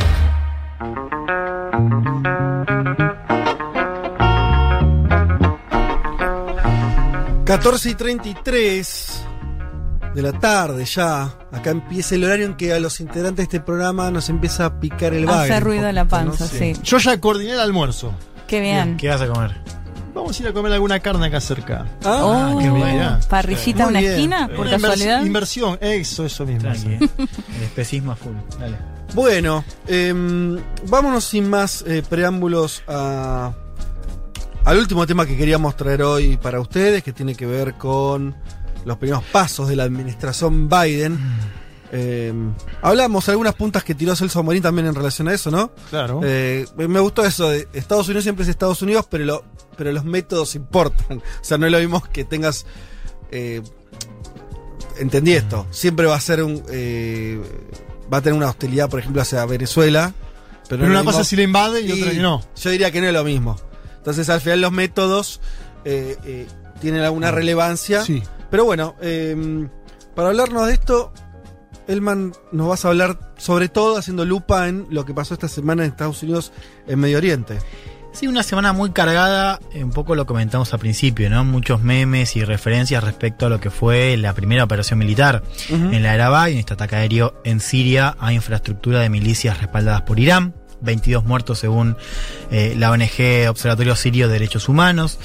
Le decía, no fue un ataque, no es que fue un, un ataque eh, premeditado en el sentido de, de unilateral, sino que fue una respuesta a un ataque previo dos semanas antes a una base militar de Estados Unidos en Irak, también por milicias respaldadas eh, por Irán. En ese ataque, ¿no? De hace dos O sea, semanas. para el final es como un ataque a Irán, pero no en territorios de, Claro, no- o sea, de ahora Irán. claro, o sea, eh, lo que tienen en común es que eh, el, el- el objetivo son milicias respaldadas por Irán. Pasa que el, el grupo de estas milicias en Irak había sido el que cometió el ataque el 15 de febrero después la respuesta de Estados Unidos llegó a milicias en Siria, es decir, otro país, no Irak. Ahora vamos a comentar un poco eh, de eso.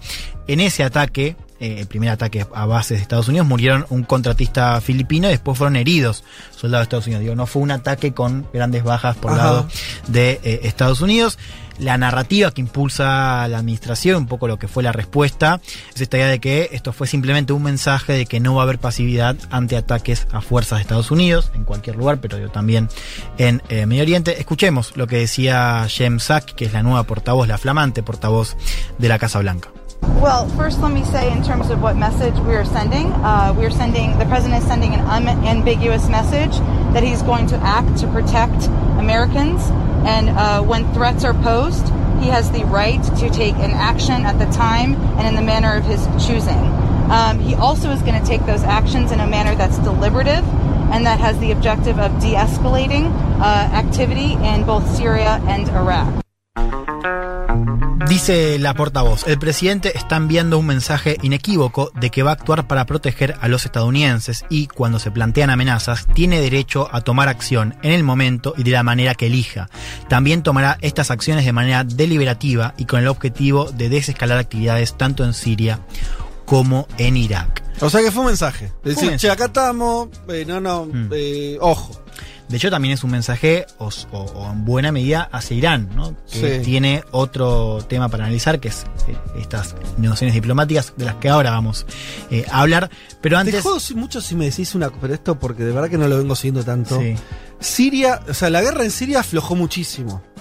En Claro, o sea, términos- casi la totalidad quedan algunos sectores, pero digo, el volvió, gobierno Bashar al-Assad volvió a controlar su país de forma plena casi. casi totalmente. Y entonces estos grupos de, ira- de iraníes en Siria, ¿qué No, estos tocan? siempre, estos en el este de Siria, siempre, digamos, sobre todo estas milicias eh, que responden a Irán, que es un jugador, digo, no tiene el, el lugar que tiene Rusia y el control que tiene Rusia Sí. sobre la situación, pero sí es el que viene después, siempre han tenido, al menos hace 10 años, Sí. lugar y, y libre movilidad, porque no son no supone una amenaza territorial a lo que O es. sea, no estamos hablando de Damasco, de lugares centrales de Siria, estamos hablando No, de un territorio muy marginal, claro, del este de Siria, exacto. limítrofe con Irán tal vez, o sea, cer- Claro. cerca de la frontera. Ok, Sí, que no son de los sectores de disputa. digamos. Perfecto.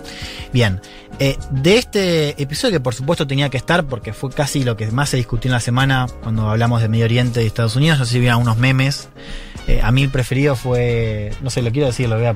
Por favor. Eh, em, el que está, es como, hay, hay una escena como de horror y hay como un, un- lo estoy parafraseando, ¿no? Eh, un como- padre con la niña. Sí, y tipo dice, no te una niña siria, ¿no? Y, y le dice, eh, no te preocupes, que fu- fuimos bombardeados por la primera mujer afroamericana. Ah, sí, es muy Por bueno. Kamala Harris. Como que es histórico, Claro, ¿no? qué, qué bueno. estos bombardeos son distintos. Sí, es un poco por- trágico, pero ese fue mi preferido. Sí. Hubo muchos también. Sí. A mí también el que me gusta es el de los aviones con la bandera de la diversidad. Ah. Bueno, también. Claro. Eh, Está muy bien. En fin, de acá me interesan dos cosas porque suponen esto de eh, eh, la visión más integral, o al menos que nos, nos llevan a pensar en otras cosas al margen de este hecho puntual, que les decía era una respuesta a un ataque hace dos semanas. Primero, un poco lo comentabas vos, Fate, hacía esta pregunta de, bueno, si esto pasó en Irak, ¿por qué? Se- Si el ataque a- base de Estados Unidos fue en Irak, Sí, ¿por ¿por qué qué, Siria? responden en Siria? Bueno, un poco lo que explicaron analistas eh, y asesores de, de- de Biden, digo, todo esto en off, tenía que ver con esto de no sumar más leña al fuego en Irak, ¿no? que tiene un proceso interno bastante delicado, donde ya han habido tensiones nacionalistas. De hecho, ¿se acuerdan cuando fue la respuesta eh, de. mm, cuando fue la cuestión de- del asesinato de Soleimani? Esto tuvo a Irak en el año pasado, ¿no? Sí. Recuerdan, eh, Tercera Guerra Mundial, tendencia en, en Twitter. Bueno, 2020. Irak ahí estuvo en el medio y volvió a reflejar esta idea de, bueno, un rechazo muy fuerte a la presencia de Estados Unidos, que sigue teniendo Irak, que tiene más o menos 2.500 personas, ¿eh? Digo, es una Ajá. presencia más reducida que en los anteriores, pero que sigue estando. ¿Soldados o decís personas porque son de.? no, no soldados, tropas. Ah. Tropas. Ok, ok. Eh, entonces, un poco la decisión de hacerlo en Siria y no en Irak tenía que ver con, bueno, no reflotar estas tensiones nacionalistas y está, bueno, este sentimiento más antiestadounidense. En Irak. En Irak. Claro. Entonces tiro Claro, en Siria. entonces voy a Siria. Igual, viste, es, es, es como. Yo entiendo que hay una lógica política ahí, pero es tremendo, ¿no? Es tremendo. Uno es lo dice como si fuese Sí, natural. No es claro, natural, sí. pero bueno, uno tiene que Siria es un país entenderlo. soberano. Eh, Ah, también. bueno, en fin. Eh, de hecho, esa fue la línea tanto de Siria como de Rusia, ¿no? Esta idea de Sí. no pueden solucionar sus problemas geopolíticos en Claro. el territorio externo, ¿no? Eh, bueno, esto fue lo que, lo que dijo Rusia, lo que también eh, dijo el gobierno de. mm, de Siria, ¿no? En una, zona, eh, no quiero volver al tema del conflicto, pero digo, también hubo territorios que pertenecían a los kurdos, digo, hay otras aristas en esta, en esta lógica, en esta, en esta, en este episodio puntual de esta semana, pero bueno, como decíamos, fue una, una respuesta y fue la primera operación militar, el primer bombardeo de la era Biden, pasó poco más de un mes y ya lo tenemos eh, acá. El segundo punto, yo les decía esto de que llega en el medio, eh, o llega en un momento en el que Estados Unidos se está preparando para negociar un nuevo acuerdo nuclear o reeditar el acuerdo nuclear con Irán. ¿no? Que había también. funcionado, ¿no es cierto? El acuerdo que firmó Obama con Irán en su momento. Funcionó hasta que Trump eh, decidió salir del acuerdo. Ahora vamos a hablar de eso. Eh, este es el tercer punto que, que tengo pensado para hoy, pero antes vamos a hablar de otro movimiento en la semana que sucedió apenas 24 horas después, un movimiento también muy importante por lo sintomático, que es que el viernes eh, la administración hizo público un informe de inteligencia sobre el asesinato a eh, Jamal Khashoggi, recuerdan el periodista del Washington Post, desmembrado literalmente en eh, un consulado saudita en Turquía. Eh, Perdón, ¿lo, lo habían. eh, voy a hacer todavía más macabro. ¿No- ¿Lo habían disuelto en ácido también? ah, ¿O ¿sabes es- qué? Esa- No, entiendo que descuartizado con eh, una sierra. Sí. Que, que había sido Ah, y como lo que se sacaron había en bolsas, en, los así, micrófonos, sí. Sí, No también sé. para acompañar Puede ser igual disuelto también, porque no sé si encontraron el cuerpo al final. No lo encontraron. No, no, no. no. Bueno, recuerden ese caso. Sí, que además el, el tema es que habían viajado, creo que se había confirmado que habían viajado como asesores muy cercanos al príncipe saudí. Sí, en habían viajado unos días antes a esa embajada, ¿no? Exactamente, bueno, de hecho los informes de inteligencia de la CIA de ese entonces eh, daban cuenta de cómo había sido la operación, al menos más por arriba, Mm. y entre otras cosas afirmaban que eh, Mohammed bin Salman, el príncipe heredero de Arabia Saudita, tenía responsabilidad, ¿no? Digo, Mm. había tenido responsabilidad en ese ataque. Eh, ese informe no se hizo público, no es que Estados Unidos lo presentó, de hecho Trump se decía, incluso Trump en un libro de 2019, en una entrevista con, con- con el periodista Bob Woodward, decía que le había salvado el culo a Mohammed bin Salman. Así decía. Ah, Literalmente. como Literal. reconociendo que, que era el culpable, claro. que Bueno, responsable. sí. ¿Qué hizo ahora esta semana Estados Unidos? Bueno, el viernes presentó ese, ese informe de, de inteligencia donde le atribuye responsabilidad a Mohammed bin Salman. Sí. Dice que es eh, altamente improbable que un acto así no haya sido autorizado por él. No hay información nueva, no, no es Mm. que aporta nuevas cosas, pero es casi una, una señal, ¿no? De hacer público este informe, presentarlo, digamos, de una manera de, de alto nivel, presentado por el secretario de Estado y en las, las primeras semanas ¿no? de la administración. ¿Eso para mojar la oreja a Trump un poco también? No, bueno, uno puede plantear esa, esa ruptura. Yo creo que más que nada tiene que ver con una señal eh, de lo que va a ser la relación con Arabia Saudita. Yo creo que, que, va a ser tiene que ver distin- con menos eso. cercana que lo que era con Trump. Exactamente, ¿no? Ah. Hay una única duda, digo, yo decía no hay información nueva, había una pregunta que era si efectivamente Estados Unidos iba a sancionar a Mohammed bin Salman, lo que hubiese sido, me parece un movimiento más importante, finalmente Sí, no, lo hizo. No, de hecho, hay la más progresista de los demócratas diciendo, bueno, ya si sabe que Mohammed bin Salman lo hizo. Claro, Entonces, algo tendrías ahora que hacer. hacelo, claro, Bueno, además. Mataron un eh, a un tipo que estaba que vivía en Estados Unidos, que laburaba en uno de los diarios más importantes de Estados Unidos, ¿no? Totalmente, claro, era residente de Estados Unidos, Claro. con lo cual, ¿no? Ahí hay una, una duda de, bueno, eh, si se va a hacer algo más. Por ahora no hay ningún tipo de sanciones anunciadas para eh, Mohammed bin Salman. De hecho, Juan, eh, fue la cumbre del G20 acá en la Argentina un mes después del asesinato y Donald Trump no es que tuvo una actitud belicosa con Bin Salman. No, el que- el, que, dio la nota fue Putin. Putin lo eh, saludó, lo con abrazó. el high five. Sí. Eh, ¿Te acordás? Estuvo muy bueno, sí, sí, sí. eh, pues estuvo muy bueno, no sé. Sí, sí, no, es estaba- tremendo, estábamos ahí en con Shapiro, es tremendo. lo vimos Ah, en ¿vos estás con Shapiro ahí, lo en vimos el la- G20? claro, estábamos afuera de la sala y había como... ¿Dónde un- fue? En algo de la ciudad. En el. ¿En Comieron y tomaron algo ustedes ahí. La pasaron bien, ¿no? Eh, Sí, con los impuestos de. Bueno, ya estamos en De todos fiscales. nosotros, sí. Exacto. En fin, sigamos. Señales, ¿no? De que esta relación con Arabia Saudita va a cambiar, al menos Mm. lo que fue la relación de Trump con Arabia Saudita. Ya han habido movimientos previos. Estados Unidos, con la llegada de Biden, eh, le quitó el apoyo a los saudíes en la guerra de- en Yemen, ¿no? Lo cual era un tema también bastante contro- controversial. Congeló envío de armas eh, al reino y también cambió de interlocutor. Ahora ya Estados Unidos no se comunica. antes vos tenías una relación con Mohammed bin Salman, el, el príncipe heredero, sobre todo con Jared Kushner, ¿no? El yerno de Trump. Bueno, ahora Estados Unidos cambia de interlocutor y va a eh, tener al rey Salman como interlocutor, o sea, no va a ser la relación con Bin Salman. Ah, no es más con el príncipe, es de vuelta Claro, con el rey. Con el rey, exactamente. Lo cual también fue interpretado como una señal del cambio de Ok. eh, relación. Habló el secretario de Estado Anthony Blinken sobre cómo está cambiando este vínculo entre Estados Unidos y Arabia Saudita. Lo escuchamos. I would say the relationship with, with, with Saudi Arabia is an important one. We have significant uh, ongoing interests. We remain committed to the defense uh, of the kingdom.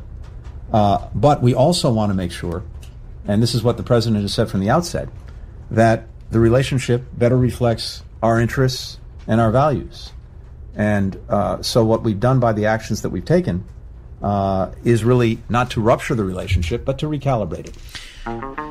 La relación con Arabia Saudita es un importante, tenemos un interés significativo y seguimos comprometidos a la defensa del reino. Pero también queremos estar seguros, y esto es lo que el presidente ha dicho desde el comienzo, de que la relación refleje mejor nuestros intereses y valores. Así que lo que hicimos a través de las acciones que tomamos es no romper la relación, pero sí recalibrarla. ¿eh? Muy cuidadoso igual, a diferencia de lo que dicen no sé, Venezuela. Totalmente. ¿No? Que es eh, reconocer otro gobierno, dictadura. Eh, ¿Cómo están los derechos humanos, Leti, en Arabia Saudita? No están muy bien. No, por eso. De hecho, hace poco liberaron a una activista Mm. feminista que fue condenada a mil años de mil años, mil días de Ah. cárcel. De hecho, sigue, o sea, está en su casa, pero sigue con prisión, no puede salir de Arabia Saudita eh, por querer manejar cuando todavía las mujeres no podían manejar en Sí, no, Arabia ese Saudita. nivel estamos hablando. Claro. Claro, Sí, sí. recién hace poquito con este príncipe que llegó con esa idea de modernizar un poco el reino de Arabia Saudita, pero bueno. No digo, qué Ah. Cuidadoso, porque lo, lo ves al tipo diciendo, bueno, recalibrar, ¿viste? Bueno, evidentemente Bueno, hay, negocios gruesos ahí. Exacto, hay negocios, ¿no? Sobre todo de venta de armas, pero sobre todo Arabia Saudita es un aliado en términos eh, regionales y de seguridad, un aliado importante Clave. para Estados Unidos. De hecho, si uno mira, y ya voy a pasar al otro eje, pero esa cercanía que tuvo Trump eh, en- en- durante su gobierno con Arabia Saudita también tenía que ver con su estrategia Medio Oriente, ¿no? Que esta idea de la coalición anti-Irán. ¿No? De hecho, acercando a países que compartían eh, estas amenazas de seguridad, supuestamente con Irán, pero que no dialogaban, sobre todo Arabia Saudita e Israel, ¿no? Un país que Mm. no era con Israel, uno no, no- no- no hay ni siquiera incluso relaciones diplomáticas abiertamente, pero sí por debajo acercarlas, Claro, ¿no? En este tipo de estrategia planteada. Bueno, lo que estamos viendo ahora es que al menos esa relación con Arabia Saudita, como dice el secretario de Estado, se va a recalibrar. Pasemos a Irán, ¿no? Dale, que era el otro Irán, tema que sí. eh, yo les decía, esto es un tema importante porque básicamente la atención principal de Biden en Medio Oriente hoy está puesta en rearticular el acuerdo nuclear con Irán. Recordemos el acuerdo firmado en 2015 eh, por Estados Unidos, por Irán, pero también por Reino Unido, por Francia, por Alemania, por China y por Rusia. ¿eh? Les decía, uno de los grandes sellos, casi el único gran sello de la política exterior de Obama, eh, que fue en 2015, ¿no? Este, este acuerdo. La de pero Cuba, ¿no? Eso más para nuestra región. Claro, sí, bueno, la de Cuba también. En, en- Fue- fue al heavy, final, fue- 2015. fue potente. eh, y dos políticas, Fede, la de Cuba y la de Irán, que después Trump se ocupó de, De desarmar. demolerlas. La de Cuba desde el principio. Eh, la de Irán fue en 2018, ¿no? Cuando Trump salió Mm. eh, del acuerdo, ¿no? El acuerdo lo que hacía, entre otras cosas, era levantar las sanciones económicas a Irán, sobre todo de Estados Unidos. Sí. Bueno, Trump las volvió a, a colocar, una estrategia conocida como de máxima presión económica a Irán. Bueno, Irán también dejó de cumplir algunas condiciones cuando Estados Unidos sale del acuerdo, por ejemplo, esto de elevar eh, lo que es el nivel de uranio enriquecido, ¿no? que es lo que se utiliza para fabricar eh, armas nucleares. Para decirlo más fácil, si está bien, corregime, es Sí. eh, Estados Unidos le sacaba, sa- le sacaba sanciones, que hace años Mm. que tiene sanciones co- económicas a Irán, e Irán decía, bueno, no avanzo en tener la bomba Claro, atómica. básicamente es Bien. limitar su programa nuclear al uso pacífico. Claro, Bien. porque Por si eso, para una bomba atómica necesitas enriquecer el uranio Claro. en tal número y en el número en el que ellos lo podían hacer es para la cuestión más energética. Civil, digamos. como tiene Claro. Argentina. y lo que vos Brasil. decías que había cumplido en el sentido de que Irán venía cumpliendo con los requisitos. Sí, sí, sí. De hecho, también una de, los, de las condiciones del acuerdo era un sistema de vigilancia supervisado por el Organismo Internacional de Energía Atómica, depende de la ONU, y esas eh, inspecciones estaban, digo, no, no- Sí, no sí. es que Irán no las permitía. Claro. Bien, de, eh, Estados Unidos sale, rompe eh, el acuerdo, instaura esta idea de la máxima presión, ¿no? una, un- una ruptura además muy celebrada por países como Israel, que habían ya hecho bastante lobby para que el acuerdo no salga allá por eh, el 2015. Les decía, Irán también deja de cumplir estas condiciones después de que Estados Unidos sale. ¿Y ahora cómo ¿Qué pasa ahora? Sí. Bien, ahora estamos viendo, Biden en campaña dijo que él quería volver al acuerdo, Mm. el presidente Rouhani de Irán dijo, bueno, nosotros estamos dispuestos a volver a, a las negociaciones. Hoy estamos viendo ¿no? E- ese acercamiento, pero hay un problema que es, que es quién da el primer paso. Porque, claro, Estados Unidos y Europa dicen, bueno, queremos que Irán vuelva a cumplir con las condiciones, que dejó de cumplir. Y nosotros estamos dispuestos a volver al acuerdo. Irán dice, bueno, fenómeno, yo estoy dispuesto a volver, Sí. pero sacame primero las, las sanciones. Claro, además, bueno, tiene un punto Irán, ¿no? Irán dice, ustedes se El fueron. romp- claro, el que lo rompió fueron ellos. Claro, ustedes se fueron. Es verdad, nosotros dejamos de cumplir, pero después de que ustedes rompan el acuerdo. Con lo cual, el primer paso lo tienen que hacer ustedes. Entonces, en estas semanas estamos viendo esta especie de rosca, juegos de seducción diplomáticos, a ver quién da este eh, primer paso. Hubo una señal interesante de Irán la semana pasada. Irán había dicho que iba a dejar de permitir inspecciones de este organismo, yo les contaba, el Sí. Organismo Internacional de Energía Atómica. Bueno, finalmente extendió el plazo por tres meses, lo cual fue interpretado eh, como, bueno, que está dispuesto Negociemos. a eh, negociar, pero sigue siendo una línea roja, según dice el gobierno iraní, esto de las sanciones económicas, ¿no? Juan, déjame sumarte algo, porque además no solo Estados Unidos, digamos que Irán tiene este vot- esta, este punto. Sí. Porque cuando se va a Estados Unidos, lo que plantea Irán de alguna manera es, bueno, que los socios, el resto de los socios europeos, Ajá. incluso Rusia y China, que Sí. también forman parte de este plan, eh, encuentren la salida para que estas sanciones económicas no afecten tanto al país. Ajá. Y después de toda una situación en la que le dicen, bueno, ustedes no pudieron dar solución a esto, es que dejó de Claro. cumplir con los requisitos. Europa quiso ser el custodio, no pudo, en parte también por la extensión de las sanciones de Estados Unidos. ¿no? Claro. Sí, que básicamente. eh, Claro, cuando te- lo que dice Trump es, ok, Fuiste. vos querés ayudar a Irán, pues Sí. te, te- te la, te la ponga vos también. no, claro. Entonces, Lo bueno, pasaba siempre eso- con el bloqueo a Cuba, eso. Claro. Exactamente. Que Estados Unidos tiene la potestad no solo de sancionar a empresas de Estados Unidos Claro. que quieren negociar con Cuba, sino de terceros países. Todo aquel que quiera negociar. Sí. Exactamente. Bueno, ¿cómo está esta situación? Bueno, en las próximas semanas podría haber una cumbre organizada por Europa para que Irán y Estados Unidos se vuelvan a ver las caras. Hay un tema, un gran problema ahí, que son los equilibrios internos, ¿no? Sobre todo los de Irán, porque en estos años donde Estados Unidos rompe el acuerdo, pero sobre todo vuelve a instalar las sanciones, el ala más conservadora dentro de la política iraní, bueno, se eh, empoderó mucho más. ¿no? Entonces creció Mm. esta idea de que a Irán no le sirve volver a tener relaciones con Occidente y Estados Unidos. La línea seguir es Ahmadinejad. Ahmadinejad. Claro. Esa línea más nacionalista, más, más conservadora, más anti. ¿Vuelve a ¿Te gusta? Me encanta. Ah, él. Trajecito, mm, no, no, Ah. traje- sí. Perdón, es re polémico, es muy polémico. No, para, para, sí, para un ver cómo segundo. se llama. Mahmoud Ahmadinejad. Ahmadinejad. ¿Se acuerda cuando besó el Estás al- féretro de Hugo Chávez en Caracas? Sí. Pero para, el- eh, ¿te gusta el, el Físicamente. presi- Físicamente. ¿Cómo se llama? ¿Cómo, cómo lo busco? Pone, pone negador del holocausto Sí, Ahmadinejad sí, es tremendo. ¿no? El tipo es re- ultra polémico. Ultra polémico Es lo este, salva eh, Ama. vos no lo conocías. Barbita, barbita, amigo. No, sí, pero no, no- Clave, no- el no tipo el empezó, apellido para buscarlo. empezó a subir en, en Irán mismo cuando empezó a decir esta idea de que a Israel hay que hacerlo desaparecer del mapa. Sí, no, es, eh, es, es- es dentro de la. No te seducen sus ideas. ¿Cómo? eh. David dice que le parece sexy. ¿Escuché eso? Ah, no, no, lo que No. dijo no, es tremendo, no, era trem- es tremendo. Sí, está muy la lógica interna iraní, por eso lo nombraba Sí, que en Irán tenés, tenés los reformistas Claro. más prooccidentales, dentro de la revolución iraní, prooccidentales y los conservacionistas más ligados a los clérigos en general, a, la- a lo religioso, más cerrados. Sí, siempre última palabra en la política tiene el líder supremo, ¿no? Que Mm. se supone, o interpretan mucho que Sí, está pero más votan los tipos. Tienen claro, el presidente interna. ahora, ese que, que- que fue además quien firmó el acuerdo nuclear, representa la más Moderada. moderada, reformista. Dialoguista. Claro, hay, hay una cuestión de timing, porque en junio hay elecciones presidenciales y es muy posible que el candidato que gane represente hasta la más conservadora, Ah. lo cual esto significa que hay una ventana de tiempo, dicen, ¿no? Una lista Sí. escueta, ¿no? Es- Para hacer el acuerdo. Claro, para que vuelva el acuerdo nuclear. Después también tenés el lobby, ¿no? Eh, de Israel. Decía Israel hizo un lobby muy fuerte en 2015.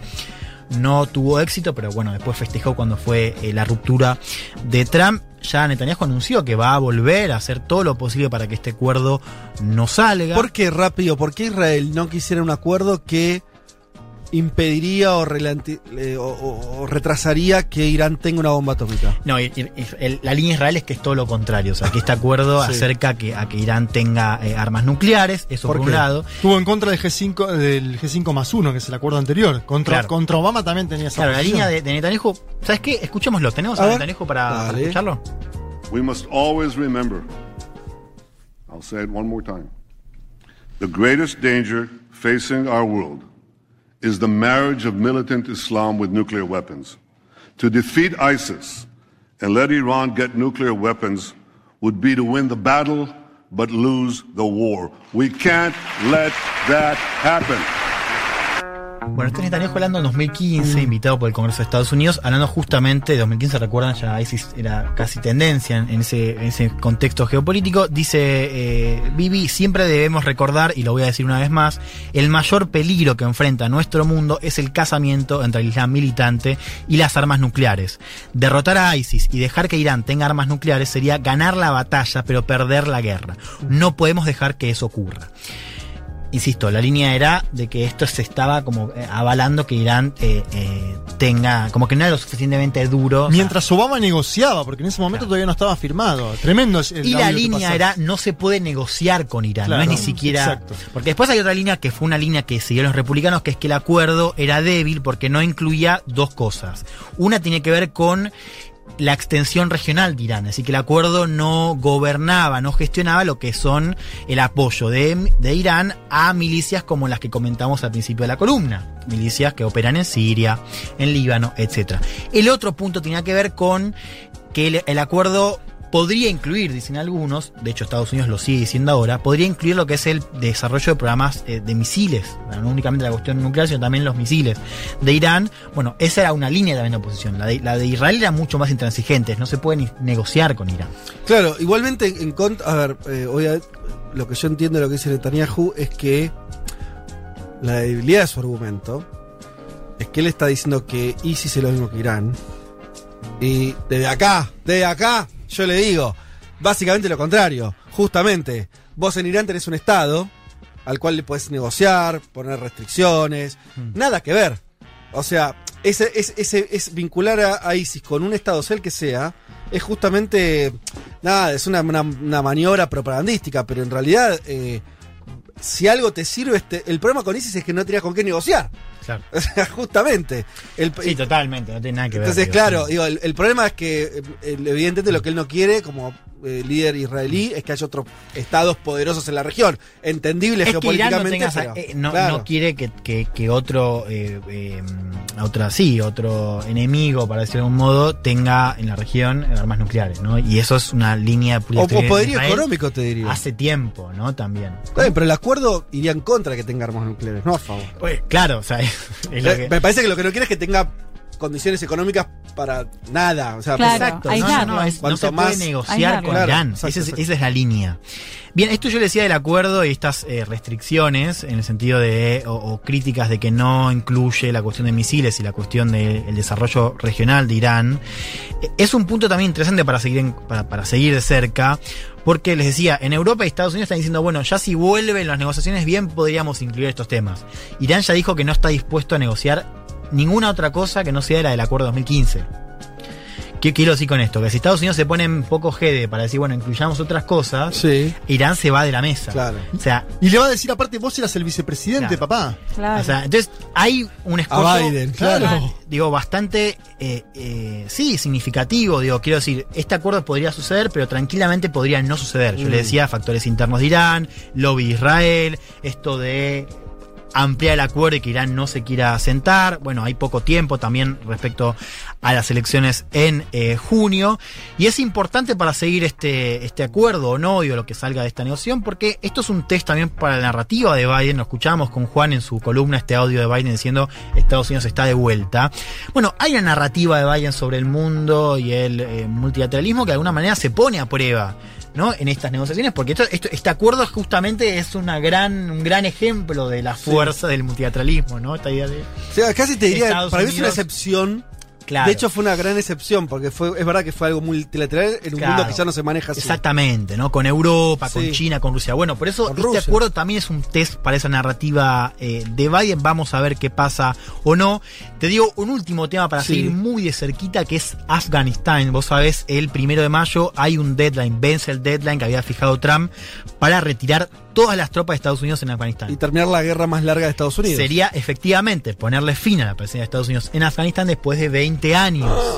¿No? 1 de mayo, faltan Claro, pocas 2000 semanas. años, dos- 2001, 2000 años. Bueno, otro 2001. gran ¿Y tema para ver? ¿qué va a hacer ¿Las eh, eh, Biden, ¿no? Porque... eh, Aposta, no hay tiempo ¿Deja las tropas? ¿sí o no? ¿Sí o no? ¿Deja las tropas o Tu, pronóstico, son las 3 Pará, de la tarde. hay tres opciones. Una Oh. es honra el plazo y se va. Sí. La otra es rompe el acuerdo y vuelve a mediar dentro de Afganistán para ver si hay acuerdo entre talibanes y gobierno afgano, que no hubo progreso ahí. Sí. Y la 3 intenta patear el, el deadline. Yo me, me, La tres. me atrevo más a. Me atrevo. Pero yo voy más por la 3, pero ciertamente va a ser un, un tema para seguir porque justamente pone a prueba también qué va a hacer Biden en, Pero en la Biden, o sea, eh, era Trump el que se quería ir rápido. Trump se quería no ir. Biden, no, no los demócratas Bueno, necesariamente. Los demócratas, bueno, no- con, con Obama, Obama volvió Por de eso. manera. Bien, yo, y esto es mi conclusión de esta columna, lo que estamos viendo, sobre todo eh, con la cuestión de Irán, pero también con el vínculo eh, con eh, Arabia Saudita, con Israel, que fue un vínculo que también se está un poco distendiendo en esta administración, ciertamente, es una idea que se comenta bastante, que es que Medio Oriente no es una prioridad. Con lo cual, yo me inclino a pensar que, por ejemplo, en estas cuestiones como Afganistán, Biden, si bien va a intentar dejar un poco la cancha más ordenada, vamos a ver qué significa eso, porque siempre Sí. muy bien nos salió, pero me parece que hay una continuidad en esta idea de retirarse de Medio Oriente. Yo ahí sí veo una Ajá. continuidad también con otros métodos y con otros discursos, Sí. ¿no? Y con otros objetivos. Bueno, pero ves continuidades, ves continuidades en, en la relación con- tensa con China de confrontación y ves una continuidad Claro. en un retiro, veremos cómo de Medio Oriente. Y es una visión que tiene dos partes, ¿no? Porque es retirarse de, Estados, de, de Medio Oriente en términos de energía, de hombres, de plata, de atención, para redirigir esos esfuerzos a otras. Lado. Hacia China. Pacífico, claro. Bien. Hacia Pacífico, que es el área donde China está mostrando su brazo eh, militar. Hay una idea, ¿no? De, de que, de que Medio Oriente es medio una trampa. porque Una vez te metes no puedes salir. De acá hay que salir, el man. De Hay esta que salir columna. de acá, papá. Lo único que digo, y con esto cierro, Sí. vamos a ver si puede lograr esa, esa promesa, ¿no? De que Medio Oriente no sea una prioridad y de salir de Medio Oriente, o si Estados Unidos va a prometer una vez más algo que después no puede cumplir. Bien. Hasta las Dijimos 3. todo. Federico Vázquez, Chao. Juan Elma, Leticia Martínez y Juan Manuel Carg hacen Un Mundo mundo de sensaciones. Me corta, el operador me saca del aire. Eh, Porque aparte le faltaba todavía algún tema, Juan. le ¿eh? faltaban unos temas. No, yo quería decir que a pesar de que al final lo corrimos un poco, a los oyentes no se pueden quejar porque le dejamos planteadas las- los grandes problemas de este mundo. Incluso la estrategia de Estados Unidos. To- hemos develado todo en este domingo. En tres horas de programa eh, repasamos unas cuantas cositas. Así que espero que la hayan pasado bien. Y ahora sí. Sin tiempo para mensajes, aunque hay gente que está mandando fotos del líder ir- iraní para Leti. Me, Feliz sí, me estoy arrepintiendo un poco Que de la haber pasen bomba. Ah, sí. no, no, no. Mira, eso no hay que, no hay que arrepentirse. Y no, porque el tipo era un negador del holocausto No, y todo, o sea, ultra no, polémico no, no, realmente. no, no, no. Ahora no quieras quedar ¿Un alcohol de bien. peso internacional? ¿o No, No, ya está. Pero ahora Leti ya dijo que le gustaba. O sea, quedaste con. No, Pero físicamente, aclaro. No, físicamente, gustan claro, Físicamente dijo. Por eso, no, no. no acompaña hay su que ideología. No, por supuesto. Y además, perdón, tampoco está. Perdón. Tampoco o sea, está. Eh, o sea, eh, tampoco es un sex symbol. Perdón, Ah. vi la foto acá y no me parece para nada atractivo. Pensé que ibas a relativizar el holocausto y me iba a parecer mucho. No, no, jamás. Pero además, a pesar de. O sea, Sí. a pesar, digo, además de todo lo que tiene en contra, digo, para. No es Brad Pitt. eh, No, perdón, Pedro no Sánchez, perdón, Pitt. Pedro Sánchez. Él es de la camada de Pedro Sánchez. Ah. Además es un negador de allá, lo cual eso es lo peor. No, eso Pero es tremendo, encima- eso es trem- eso es- encima es. Y pero los gustos son los Claro. gustos. Elman. Está ¿Qué bien, vos le vas no a me- decir a Leti? Pedro Sánchez, sí, eso, es muy hegemónico, muy prolijito, qué sé yo, cada Bueno, bien. Te gusta el saquito además. Sí, no, me- La la- barba, más ¿no? lo barbudo, La peludo, sí. Eh. Sí, sí. Y a vos lo, ¿Cómo? ¿Cómo? lo medio oriental te gusta también. La- sí, la- pero no en ese sentido igual, ¿eh? No. No. No, de hecho tampoco. le gusta, le- le- No. Decile ahora, ¿te gusta? No. Cosa. ¿Por qué? Se está poniendo incómoda Leticia, no sé Muy, qué está no, pasando no. acá. Salgamos de acá, no, no sé, salgamos no de sé, acá. sé. de maravilla. Por suerte es retarde, así que ya fue, nos fuimos.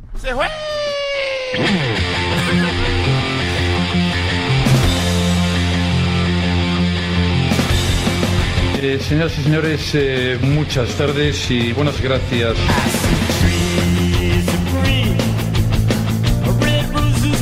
Nos estamos yendo finalmente, nos extendimos unos 3-4 minutos, eh, pero bueno, ya está.